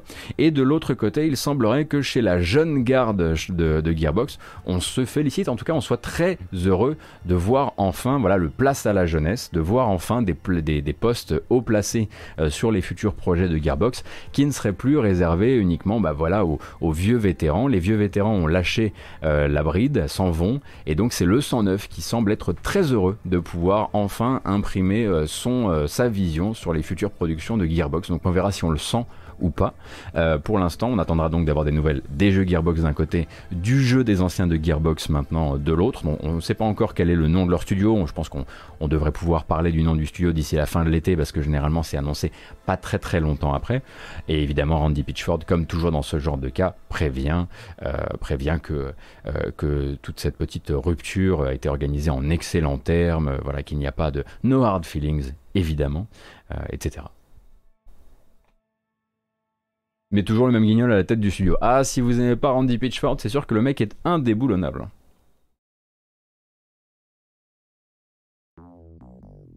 Mais c'est bien parce que du coup, ça va nous permettre de, euh, ça va nous permettre de vraiment trianguler d'où viennent le pipi et le caca effectivement dans Borderlands. Si on le retrouve dans l'autre jeu, on saura que c'était dans un des sept là. Pratique. Euh, il faudra, voir. Je suis très heureux, je suis très curieux de savoir quel, ton pourrait avoir le jeu des anciens de Borderlands, euh, sans effectivement toute, tout l'écosystème Gearbox autour. Bah, le pipi et le caca parce que Rioi, euh, sont des, voilà, ce sont des, les jeux Gearbox sont des jeux un peu poète poète. Voilà, on va dire ça comme ça. évidemment, faites les clips qui s'imposent durant cette grâce matinale, c'est bien normal, je comprends tout à fait. Epic Games, on va parler d'eux un petit peu si vous le voulez bien. Euh, Epic Games, du coup, continue en fait à croquer des acteurs de la création numérique dans le but de renforcer toujours son image de good guy. Et donc la dernière euh, en date, eh bien, c'est la société et la boutique Sketchfab. Donc si vous faites du jeu vidéo, si vous faites de la création numérique, peut-être que vous connaissez Sketchfab, qui est donc une boutique qui crée des assets sur laquelle on vend et on achète librement des assets euh, visuels, donc des modèles 3D, euh, des scans numériques haute définition, euh, des scènes animées, des objets prêts à l'utilisation en réalité virtuelle, ce genre de choses. Euh, et donc en fait c'est une plateforme qui a 5 millions de comptes créés et elle va rejoindre la grande famille Epic. Alors pour une, une, transaction au, montant non connu, hein, et à partir de là, ben, ils vont faire exactement ce qu'ils font ailleurs. C'est-à-dire que ben, Epic, ils achètent. Et le premier truc, truc qu'ils disent, c'est alors on achète et grâce à notre argent, on va baisser la com.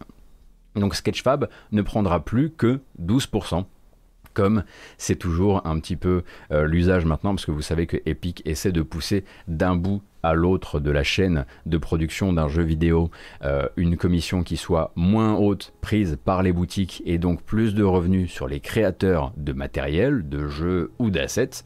Et du coup, il pousse encore une fois ces 12%. Donc on achète, on baisse la com.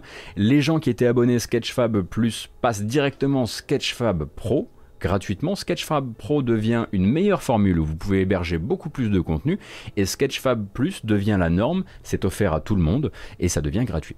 Euh, enfin, c'est offert à tout le monde, ça devient gratuit. On est quand même sur un double pléonasme, c'est pas mal du tout.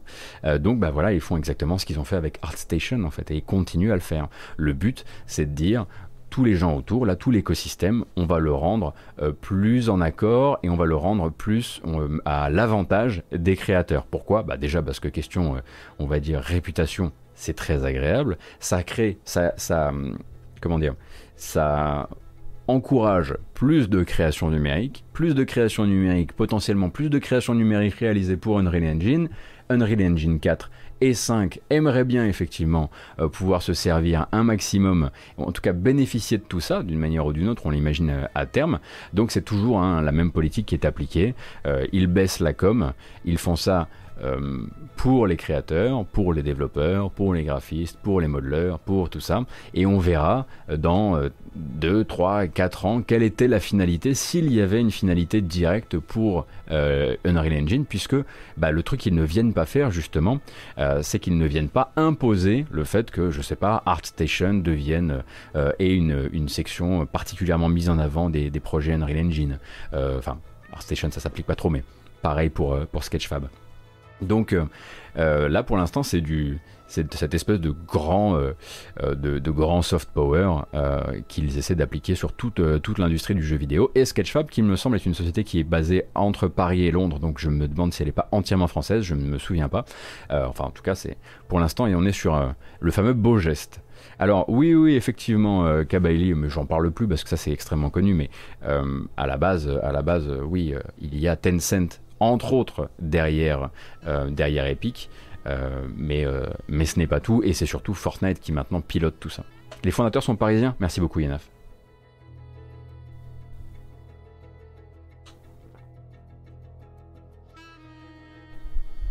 La finalité, c'est peut-être pas juste que tout le monde finisse à 12% et que Fortnite devienne partout aussi à 12%, ce qui serait bénéfique pour.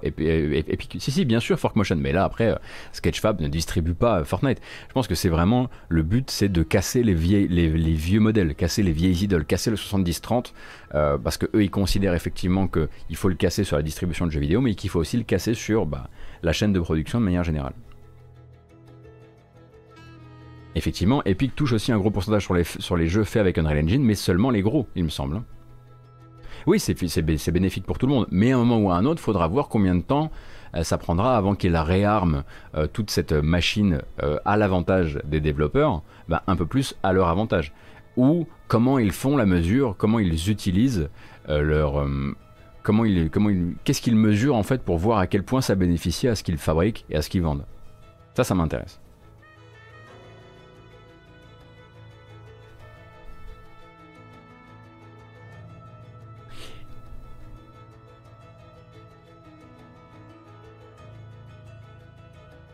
C'est pas l'avantage des devs mais des éditeurs, c'est différent. Euh, tu parles de quoi Yoxotot? Parce que là on parle vraiment de gens, vraiment juste de graphistes. Hein. Sur Sketchfab, t'as des, as des gens qui sont des modeleurs 3D euh, freelance et qui vendent leurs trucs. Donc euh... je suis pas sûr de comprendre. On parle peut-être pas de la même chose. Hein. Ah, en général, les 12%. Euh, oui et... Oui, oui et non. Bah, c'est-à-dire qu'il n'y a, pas que des, euh, a pas des gros éditeurs euh, chez Epic non plus, quoi. Donc oui, effectivement, les éditeurs aussi. Mais généralement, je pense que euh, c'est ce que fait, c'est ce que, enfin, là où ils font miroiter le truc, ils le font miroiter effectivement aux gros éditeurs, gros éditeurs qui ont décidé de les, suivre sur Epic Game Store, mais, pas que. Le but, c'est de les avoir de, leur côté les, pour toutes les batailles médiatiques à venir, les développeurs comme les éditeurs l'un des buts, l'un des nombreux buts. Euh, je voudrais rapidement faire un petit crochet, euh, si vous voulez bien, euh, pour faire un erratum. Pour faire un erratum parce que hier, emporté par ma fourberie, évidemment, hein, fourberie à l'encontre de Fallout 76, j'ai présenté de manière assez incorrecte, voire fausse, euh, la situation de Fallout 76 et de son abonnement Fallout First. Ce que je vous disais, euh, c'était que euh, Fallout First était donc à l'abonnement depuis deux ans désormais, à 14, 14 euros par mois et 100 euros par an, et qu'il n'avait jamais livré la première des promesses de l'abonnement. En fait, j'avais mal compris. ils ont livré les Worlds depuis 2019. Les Worlds, donc, c'est la possibilité d'avoir son serveur privé. Or, ce qu'ils n'avaient pas livré, c'est ce que moi je pensais être les Worlds, à savoir des serveurs privés qui soient paramétrables. Donc, la possibilité d'avoir des serveurs privés où vous décidez des règles du jeu, où vous décidez de la gravité, où vous décidez du placement des ennemis, du placement des campements, où vous pouvez faire, une, euh, faire votre, une des villes du jeu, etc. Et du coup, en fait, on se retrouve, on se retrouve avec une, grosse incorrectitude dans la matinale d'hier, puisque hier, je vous disais, il y a des gens qui ont payé pour rien pendant deux ans, à part pour des cosmétiques et des, des monnaies in-game. Or, c'est faux. Ils ont payé pour avoir accès, certes, à des serveurs privés, mais c'était juste que c'était pas ma, ma, conception des serveurs privés. Pour moi, les serveurs privés, c'était forcément un serveur. Si ton serveur est privé, c'est un serveur que tu peux euh, bah, paramétrer. Et c'est là qu'était ma bêtise en fait. À côté de ça, effectivement, je peux continuer à penser de mon côté, mais je veux pas non plus faire le mec, mec salé, euh, que avoir distribué pendant deux ans juste des serveurs privés où on pouvait toucher à rien au prix où c'était vendu, ça reste quand même une grosse douille. Euh, mais au moins, voilà, vous n'irez pas raconter demain euh, à vos amis gamers euh, des trucs faux que je vous aurais raconté parce que hier j'étais dans le faux à propos de Fallout 76.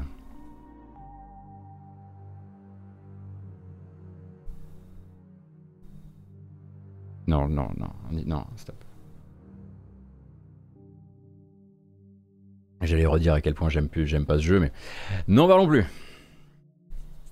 Comment, comment tu osé calomnier un jeu si unanimement plébiscité? C'est vrai, c'est vrai. C'est terrible hein, que, ma, que ma street cred se soit jouée à une, à une news sur, euh, sur Fallout 76. Alors, bon, c'est parti. C'est l'heure des trailers. Enfin, trailer oui et non. Euh, on va parler un petit peu, bah justement, hein, vous savez, euh, Epic euh, continue à distribuer des jeux gratuits sur son Epic Game Store. Et de fait, moi j'essaie toujours de vous chroniquer les nouvelles arrivées sur Epic Game Store qui pourraient vous intéresser. Donc, il me semble que cette semaine, vous avez accès à Defense Grid The Awakening, qui est un jeu que je ne connais pas, mais aussi à Verdun, qui est un jeu que je connais un peu plus. Je vous remets la bonne annonce de lancement sur PS4 pour vous faire un petit peu une idée de ce que c'est. C'est un peu écrit dessus ce que c'est. Hein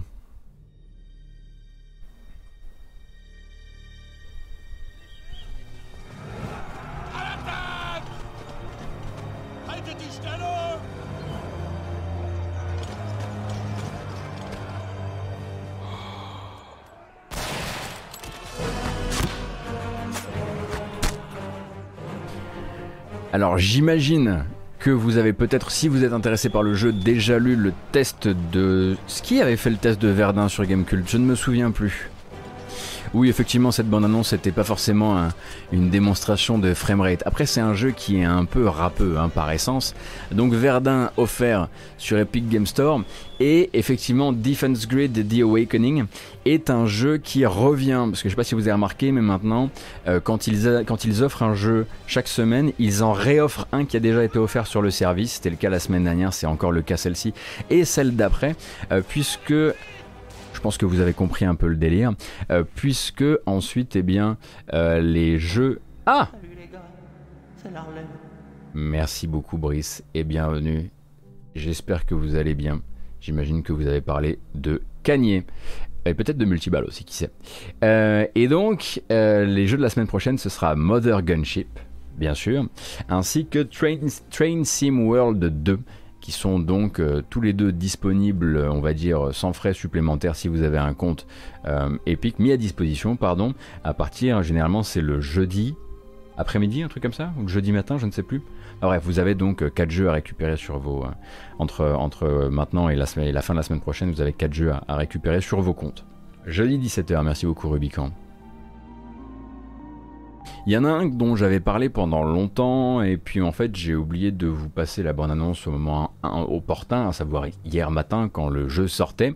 Euh, bon bah c'est pas grave, donc sorti hier, c'est Slytherin Games, Slytherin Games qui édite euh, et c'est donc toujours Black Lab, oui c'est Black Lab Studio qui développe.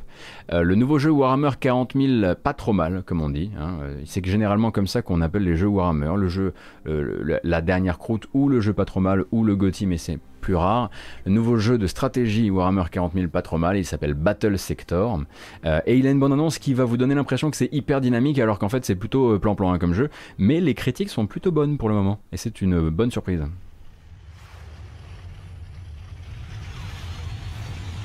Within the Imperium of Man are a million worlds.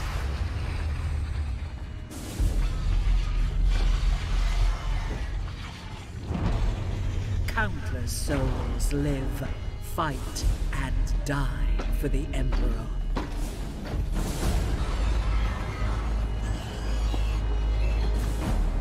There is no hope.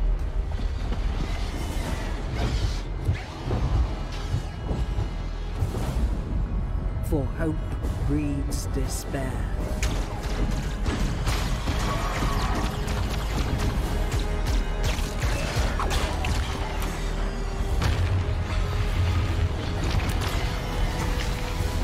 There can be no doubt. For doubt begets fear. Alors oui, effectivement, c'est du Blood Angels versus Tyrannid. Je crois qu'il y a quelques sœurs de bataille qui sont ajoutées au mix, mais peut-être euh, en combattantes invitées. Euh, et donc celui-ci est un jeu de stratégie tactique au tour par tour. Donc Black Labs, le studio, euh, c'est celui, c'est ceux qui vous avaient fait, il me semble, un jeu Battlestar Galactica, hein non? J'ai un doute.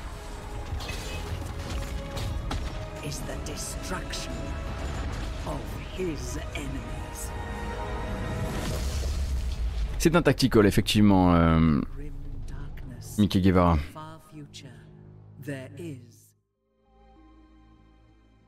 Ça s'appelle donc Warhammer 40k Battle Sector.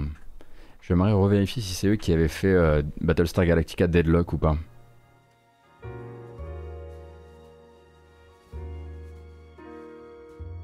Tout à fait. C'était eux qui avaient fait Battlestar Galactica Deadlock. Effectivement, c'est pas évident au vu de la bande-annonce. Je vous laisse vous renseigner sur le gameplay vous vous rendrez compte qu'effectivement, une fois qu'on voit le casse par case et une fois qu'on voit le truc un peu euh, posé, l'ambiance posée, le rythme posé du jeu, c'est pas du tout la même chose que dans la bande-annonce. Euh, mais le jeu depuis hier, bah, après c'est voilà, les jeux Slytherin globalement sont quand même des jeux, voilà, c'est des petits budgets. Euh, généralement, ils sont pas, voilà, c'est pas très spectaculaire. C'est des trucs pour les fans de stratégie qui ont envie d'aller vers des jeux qui peuvent être parfois un petit peu, comment dire. Aride. Euh, mais les critiques sont plutôt à l'avenant. Ils disent, enfin, on parle, rarement du gothique quand même hein, quand on parle du jeu, euh, mais plutôt à l'avenant. Et pendant ce temps-là, eh bien, on a toujours un IO interactive. Euh, Oui, Socros, effectivement, c'est un jeu Slytherin, 90% c'est du wargame, effectivement. Là, peut-être que c'est un de leurs plus spectaculaires. Euh, bah, donc, je, continue sur euh, chez IO Interactive, on continue du, coup euh, à maintenir toujours Hitman 3, puisque vous savez qu'il y a les Seven Deadly Sins, qui sont donc des DLC qui arrivent au compte-gouttes, qui sont concentrés sur les 7 péchés capitaux, avec à chaque fois la possibilité pour 47 eh bien, de vivre une espèce d'expérience un petit peu mystique, euh, généralement avec euh, un- une cible à buter qui est plutôt de type légèrement euh, mystique encore une fois et, un peu inquiétante, généralement pilotée par une voix qui n'est pas celle de Diana, hein, ce sont des autres gens qui, lui ordonnent de, commettre des meurtres, et toujours la promesse d'un nouveau costume, généralement thématisé autour d'un des... toujours thématisé autour d'un des péchés capitaux, et d'armes exclusives aussi à débloquer durant ces missions. Et la nouvelle, eh bien... euh, bah, ça vous rappellera. euh, c'est peut-être celle où on se demandait comment IO allait le gérer parce qu'on a eu effectivement, on a eu euh, l'avarice, on a eu la paresse, mais celui-ci en revanche, c'est le désir, je crois, Lust. hein. C'était le plus compliqué et honnêtement, je trouve que c'est une de leurs moins bonnes bonnes annonces. C'est dommage. La luxure, Lust, bien sûr, la luxure. Do you like to party, 47? Always wondered. You're in the heart of the crowd so often. But I guess not everyone's a people person, are they?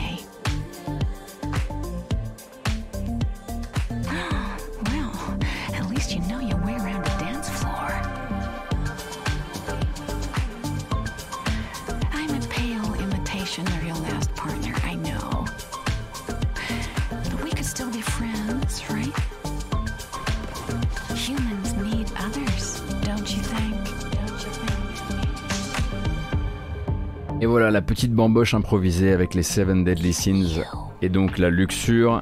Et c'est toujours, hop, voilà, je coupe, vous voyez, c'est toujours un petit peu ça qui vous est proposé en fait par les DLC, la possibilité de toujours choper un nouveau costume. Celui-ci, encore une fois, est un des moins jolis hein, qui a été fait pour le, pour le moment. Il y en a qui sont vraiment très très beaux, euh, avec voilà une espèce de espèce d'arbalète serpentaire euh, et le Serpent's Bite qui semble être une espèce de petit euh, de, de, petit projectile qui peut tuer, voire exploser. donc bah c'est voilà, c'est IO, hein, ils l'ont déjà dit. Ils ne feront pas de gros DLC autour de Hitman 3, mais ils font effectivement cette espèce de saison euh, des, euh, péchés capitaux. Code 47, le, 47 le sapeur. Oui, c'est vrai que c'est un peu ça. Salut Franz Kefta, bienvenue. Non, je pense pas que ce soit une question de euh, Naelvis. Hein. Tu peux faire un truc, tu peux faire des trucs qui soient, comment dire, qui soient sexy, euh, sans forcément. Là, je trouve que c'est juste un petit peu à côté parce que d'habitude, c'est juste que c'est la, c'est la, mise en scène des trailers est de meilleure qualité. C'est juste ça. Hein. Je trouve pas qu'ils sont pas allés suffisamment loin. J'aurais pas demandé des trucs euh, Gravlox. Hein. Il n'y a pas besoin. Il y a plein de trucs à faire avec l'univers de Hitman. Euh, et d'ailleurs, la série n'en s'en est jamais, euh, enfin, on est jamais détourné. Euh, non, non, je pense pas qu'ils aient eu peur de quoi que ce soit. Je pense juste que euh, ils taffent comme ils peuvent, à distance. C'est l'été. chaque entreprise parfois, effectivement, va avoir peut-être des moments où ça va être plus compliqué de livrer que des trucs de grande qualité et peut-être effectivement qu'un voilà une bande annonce, euh, bah, déjà elle est peut-être pas déjà à la, à la hauteur du DLC et globalement, bah, parfois il y, a des, y a des bandes annonces, surtout dans des, dans des contenus comme ça euh, communautaires euh, extrêmement maintenus, enfin très fréquents. Il y en a des moins bonnes que d'autres, quoi, c'est tout. Voilà, puis il y a d'autres jeux pour ça. Même sinon, je pense qu'ils auraient pu encore trouver, je sais pas, il y a un truc. Ils auraient pu lui ajourer un peu son costume, quoi. Hein Allons-y directement. Hein Des petits vasistas, là, comme ça, ouverts sur les clavicules, un truc un peu... Voilà. Il y a moyen, il y a moyen.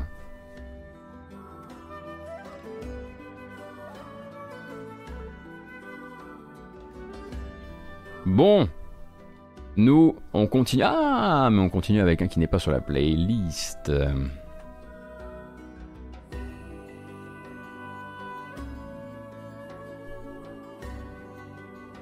On va parler de Oko. Oko, il arrive le 12 août et Oko, bah, peut-être que vous le connaissez déjà bah, à cause du fait que c'est d'abord un jeu mobile, mais il arrive sur Steam et surtout ça m'a fait me dire, tiens, à mon avis, il serait quand même content euh, de savoir que le jeu existe sur mobile. Attention, beaucoup de couleurs, quelques flashs lumineux, donc attention à vos petits yeux et à vos petites caboches. On va regarder la bande-annonce.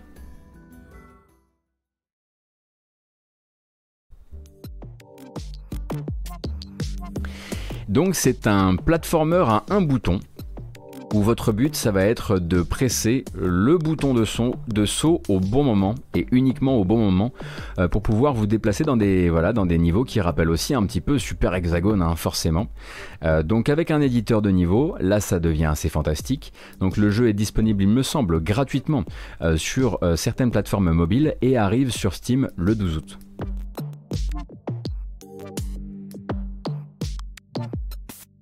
Mais je sens bien que c'est le genre de truc qui passe assez mal en stream. Alors vous avez vu hein, qu'il y a des leaderboards, etc. Donc voilà, ça va être quelque chose de très tourné sur le speedrun, ou en tout cas sur le scoring.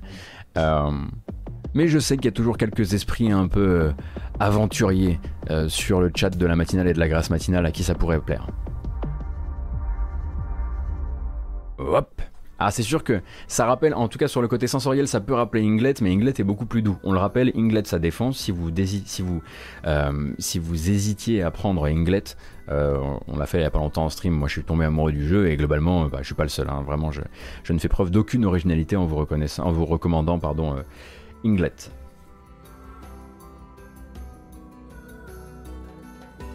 On continue avec du Jeu en réalité virtuelle, c'est pas tous les matins ni les après-midi qu'on en parle, mais dans la mesure où là on est sur les starlets, hein, les, deux starlets de la réalité virtuelle qui se sont datés le même jour euh, et que c'est bientôt, eh ben on va en parler le 24 août. Ce sera l'occasion de pouvoir jouer sur Steam VR, mais également sur casque Oculus compatible ainsi que sur PSVR à I Expect You to Die 2. Souvenez-vous un peu de l'ambiance de I Expect You to Die, je pense que ça va vous parler assez vite.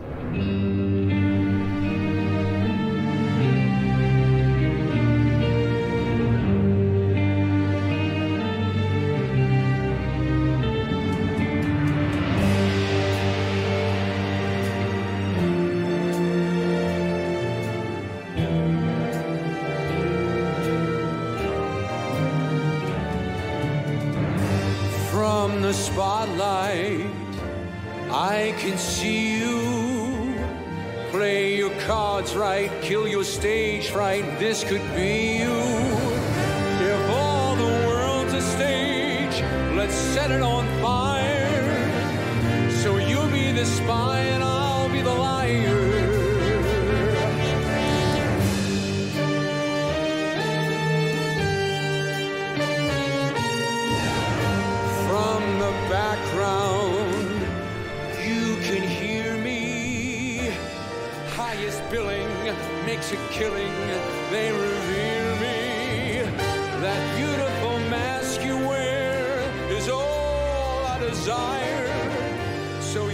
Quel plaisir hein, quand même de voir un studio qui s'est dit la bande-annonce de lancement de mon jeu, ce sera les crédits de mon jeu. Et donc dans la bande-annonce de lancement de mon jeu, il y a tout le monde qui est mentionné à l'écran. C'est cool, c'est cool, c'est cool. On le rappelle que I Expect You to Die, c'est donc du jeu de manipulation de gadgets en réalité virtuelle avec une ambiance extrêmement bondesque. Là, on va pas se, se mentir. Et donc, il sort le 24 août sur PSVR, sur Oculus, sur Steam VR. Ce morceau part évidemment dans les prochains prochains démons. Là-dessus, il n'y a pas trop de surprises. hein. Dans les démons du midi, on, on passera évidemment ce thème principal, je pense. Euh, et on va passer au prochain. Ah, c'est Will Wheaton qui fait la voix du. La première voix du jeu. C'est pas Will Wheaton qui chante là. Non. Je pense pas. Et donc le deuxième, l'autre enfant chéri de la réalité virtuelle, on va dire à bon budget, qui sortira le même jour parce que l'industrie a décidé qu'elle allait cramer ses deux meilleures cartouches en réalité virtuelle, en tout cas c'est plus connu le même jour. Il s'agit de Lone Echo 2. Alors Lone Echo, le premier était donc développé euh, par Ready at Dawn, le deuxième aussi par Ready at Dawn. En revanche, c'est une exclusivité Oculus Studio, donc euh, vous, vous ne pourrez y jouer que sur les casques compatibles de chez Oculus. Qu'est-ce que c'est que Lone Echo? Ce sont donc des jeux en zéro gravité euh, dans euh, une station spatiale où vous incarnez Jack ou Echo One, euh, qui est donc un androïde qui assiste le personnage de Olivia Rhodes euh, dans des expériences euh, scientifiques qui se passent dans sa station spatiale. Dans le premier, il va se passer un certain nombre de choses euh, assez compliquées et vous, vous allez devoir vous déplacer justement en vous poussant. euh, vous avez vos contrôleurs et vous vous poussez en, en vous appuyant contre les murs, vous, vous attrapez des rampes et des machins. C'est très agréable à naviguer et surtout, ce n'est pas gerboulant, même si c'est un jeu plus long que ce que on imagine parce que je crois que Lone Echo c'était quand même 7 ou 8 heures de jeu. Et là, dans le deuxième, en fait, votre euh, compagnonne, enfin votre, c'est votre patronne en fait, et vous êtes propulsé euh, dans euh, le futur, de 400 ans dans le futur. Captain Rhodes, report to observation. Don't say a word. They can't know you're online. I promise I'll explain everything when I get back. I'm going to need your help.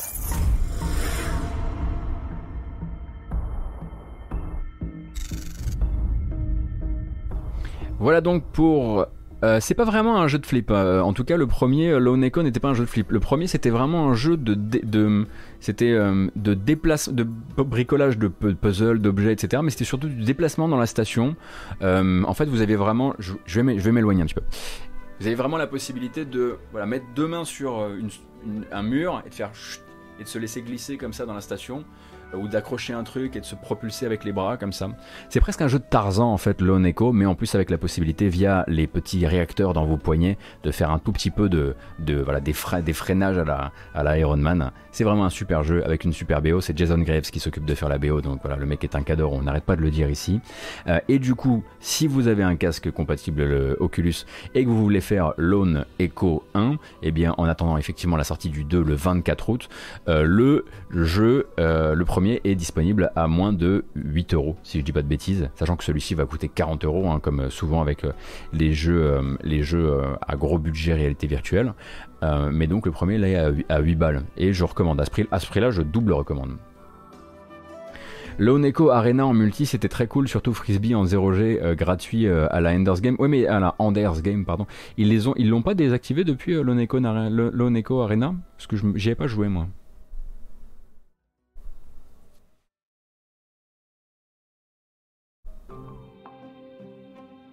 Toujours actif, d'accord. Très bon. Très bon de le savoir. Euh, on va continuer, nous? Bah oui, quand même, on va continuer. Bah, je vous avais dit, un Melty Blood Type Lumina. J'ai toujours pas bien compris hein, de quoi il s'agit, euh, évidemment, j'y connais rien. Mais je mets les bandes annonces. Parce que euh, ça fait plaisir à Von et puis vous, ça vous, ça, vous, donne l'impression qu'on, que tout le jeu vidéo est dans la matinale. Or, c'est un mensonge. Regardez, par exemple, on parle très peu de FIFA, on parle très peu de Destiny, on parle assez peu des MMO. Mais je vous donne cette impression effectivement de variété en mettant de temps en temps un petit trailer, soit un trailer Von Yaourt, soit un trailer Jarod, un truc qui viendrait de chez, du du fin fond de Gamecult là. Puis comme ça, les, voilà, les gens disent non mais en plus il y a vraiment tout le jeu vidéo chez Autos. C'est un mensonge, c'est faux, c'est complètement faux.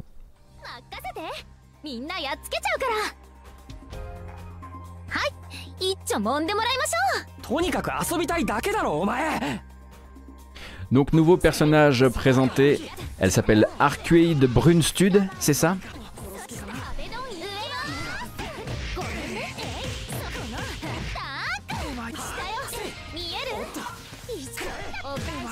Et en fait, plus je le regarde, et plus je trouve que le gameplay a effectivement l'air mortel. Si vous aimez les trucs hyper aériens, j'imagine. Du coup, je serais obligé de l'essayer maintenant. Tout comme je serais obligé d'essayer King of Fighter 15 à un moment. Le jeu sort toujours le 30 septembre, hein, pour rappel. C'est 30 septembre, hein, c'est ça? Oui, c'est le 30 septembre. Euh, oui, on a traité hier Gundor, dans la matinale d'hier, on en a parlé largement. Très largement. Ah, les voix qui s'arrêtent jamais et qui se superposent, effectivement, si c'est pas votre univers, comme dirait l'autre, voilà, c'est sûr. Bon après j'imagine que ça peut encore se, régler. Euh, donc euh, régulièrement il va y avoir des nouvelles vidéos, des nouveaux personnages qui arrivent dans Melty Blood Type Lumina. Et de temps en temps j'essaierai de resquier un peu. Euh, ah donc ça parle pas, autant normalement durant les combats, Von Yaourt Très bien. Peut-être que je découvrirai mon main, hein. mais pour l'instant je dois dire que j'aime beaucoup le, gameplay de Brunstud. Dans voilà, effectivement, j'aime plutôt bien. On va continuer avec un jeu que je vous avais montré quand il était un prototype. Et depuis, Dangen est passé par là. Alors bon, bah, Dangen, euh, c'est euh, effectivement des casseroles au cul, mais c'est aussi parfois de la bonne édition de jeux vidéo. On l'espère en tout cas que les développeurs sont bien traités. Euh, ça s'appelait Evertried, je sais pas si vous vous souvenez, notamment donc Tactical sur un, du case, sur un, damier en 8 par 8 cases ou un truc comme ça, qui rappelait un peu Into the Breach mais avec des sorciers et des sorcières. Et ben en fait, Evertried a maintenant une date de sortie, enfin pas une date de sortie, mais une période de sortie. Il arrive à l'automne sur Switch, PS4, Xbox One et PC.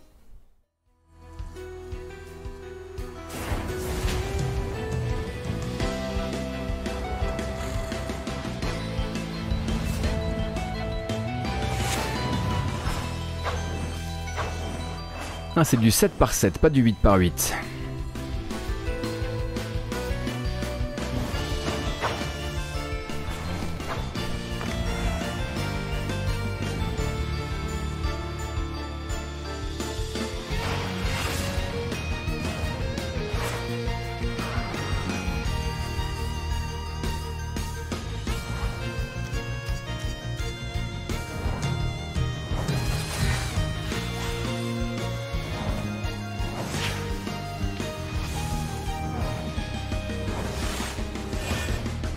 Donc vous l'avez vu un petit peu effectivement comme on va dire comme un Into the Breach, vous, vous jouez donc la défense, vous ne jouez pas l'attaquant, vous jouez le défenseur et vous jouez donc la réaction euh, au tour de l'adversaire pour essayer bah, justement de, de tirer un maximum parti de ses erreurs.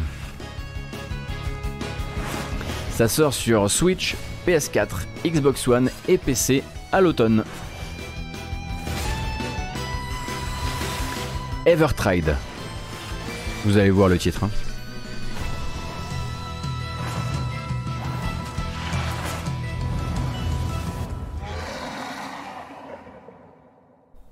Est-ce qu'on va voir le titre quand même?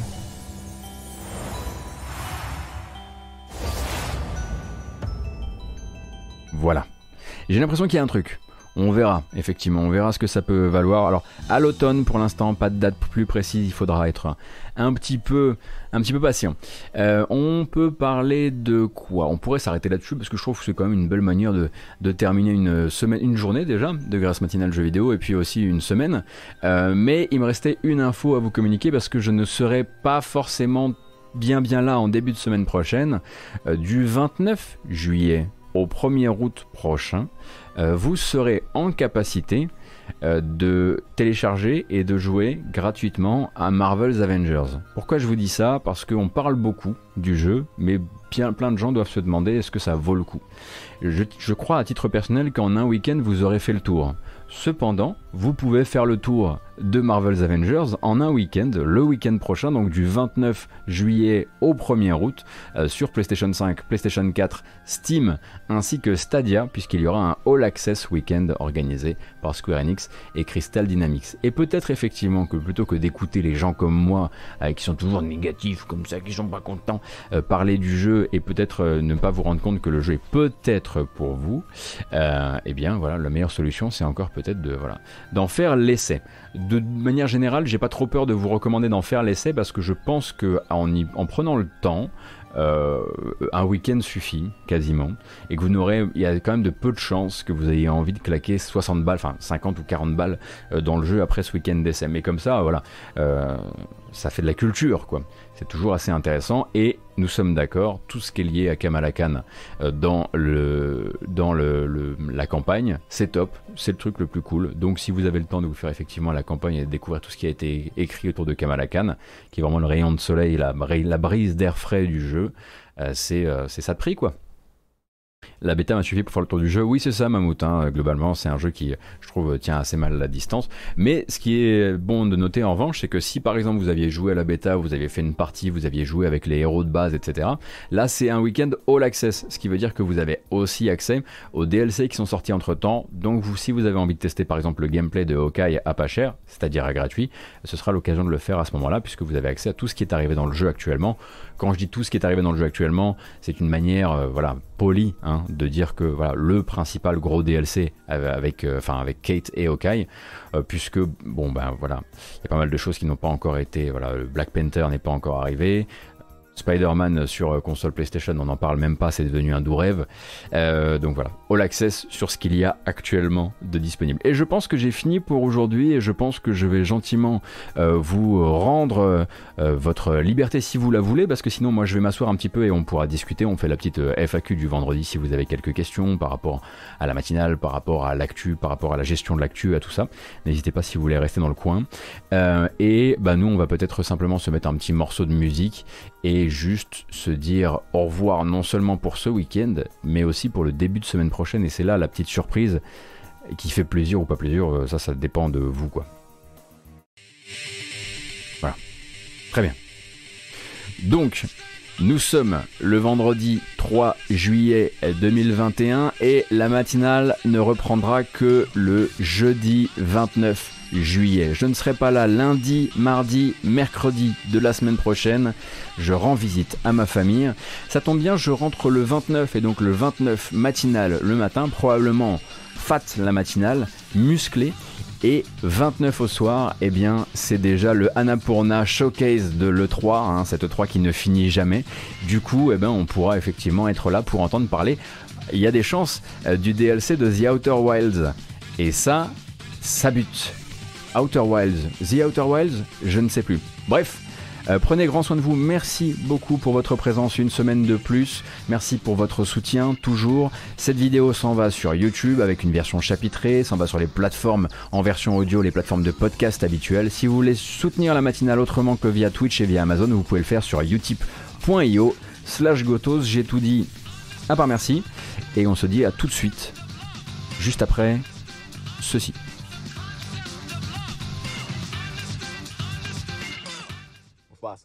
You know we finally here, right?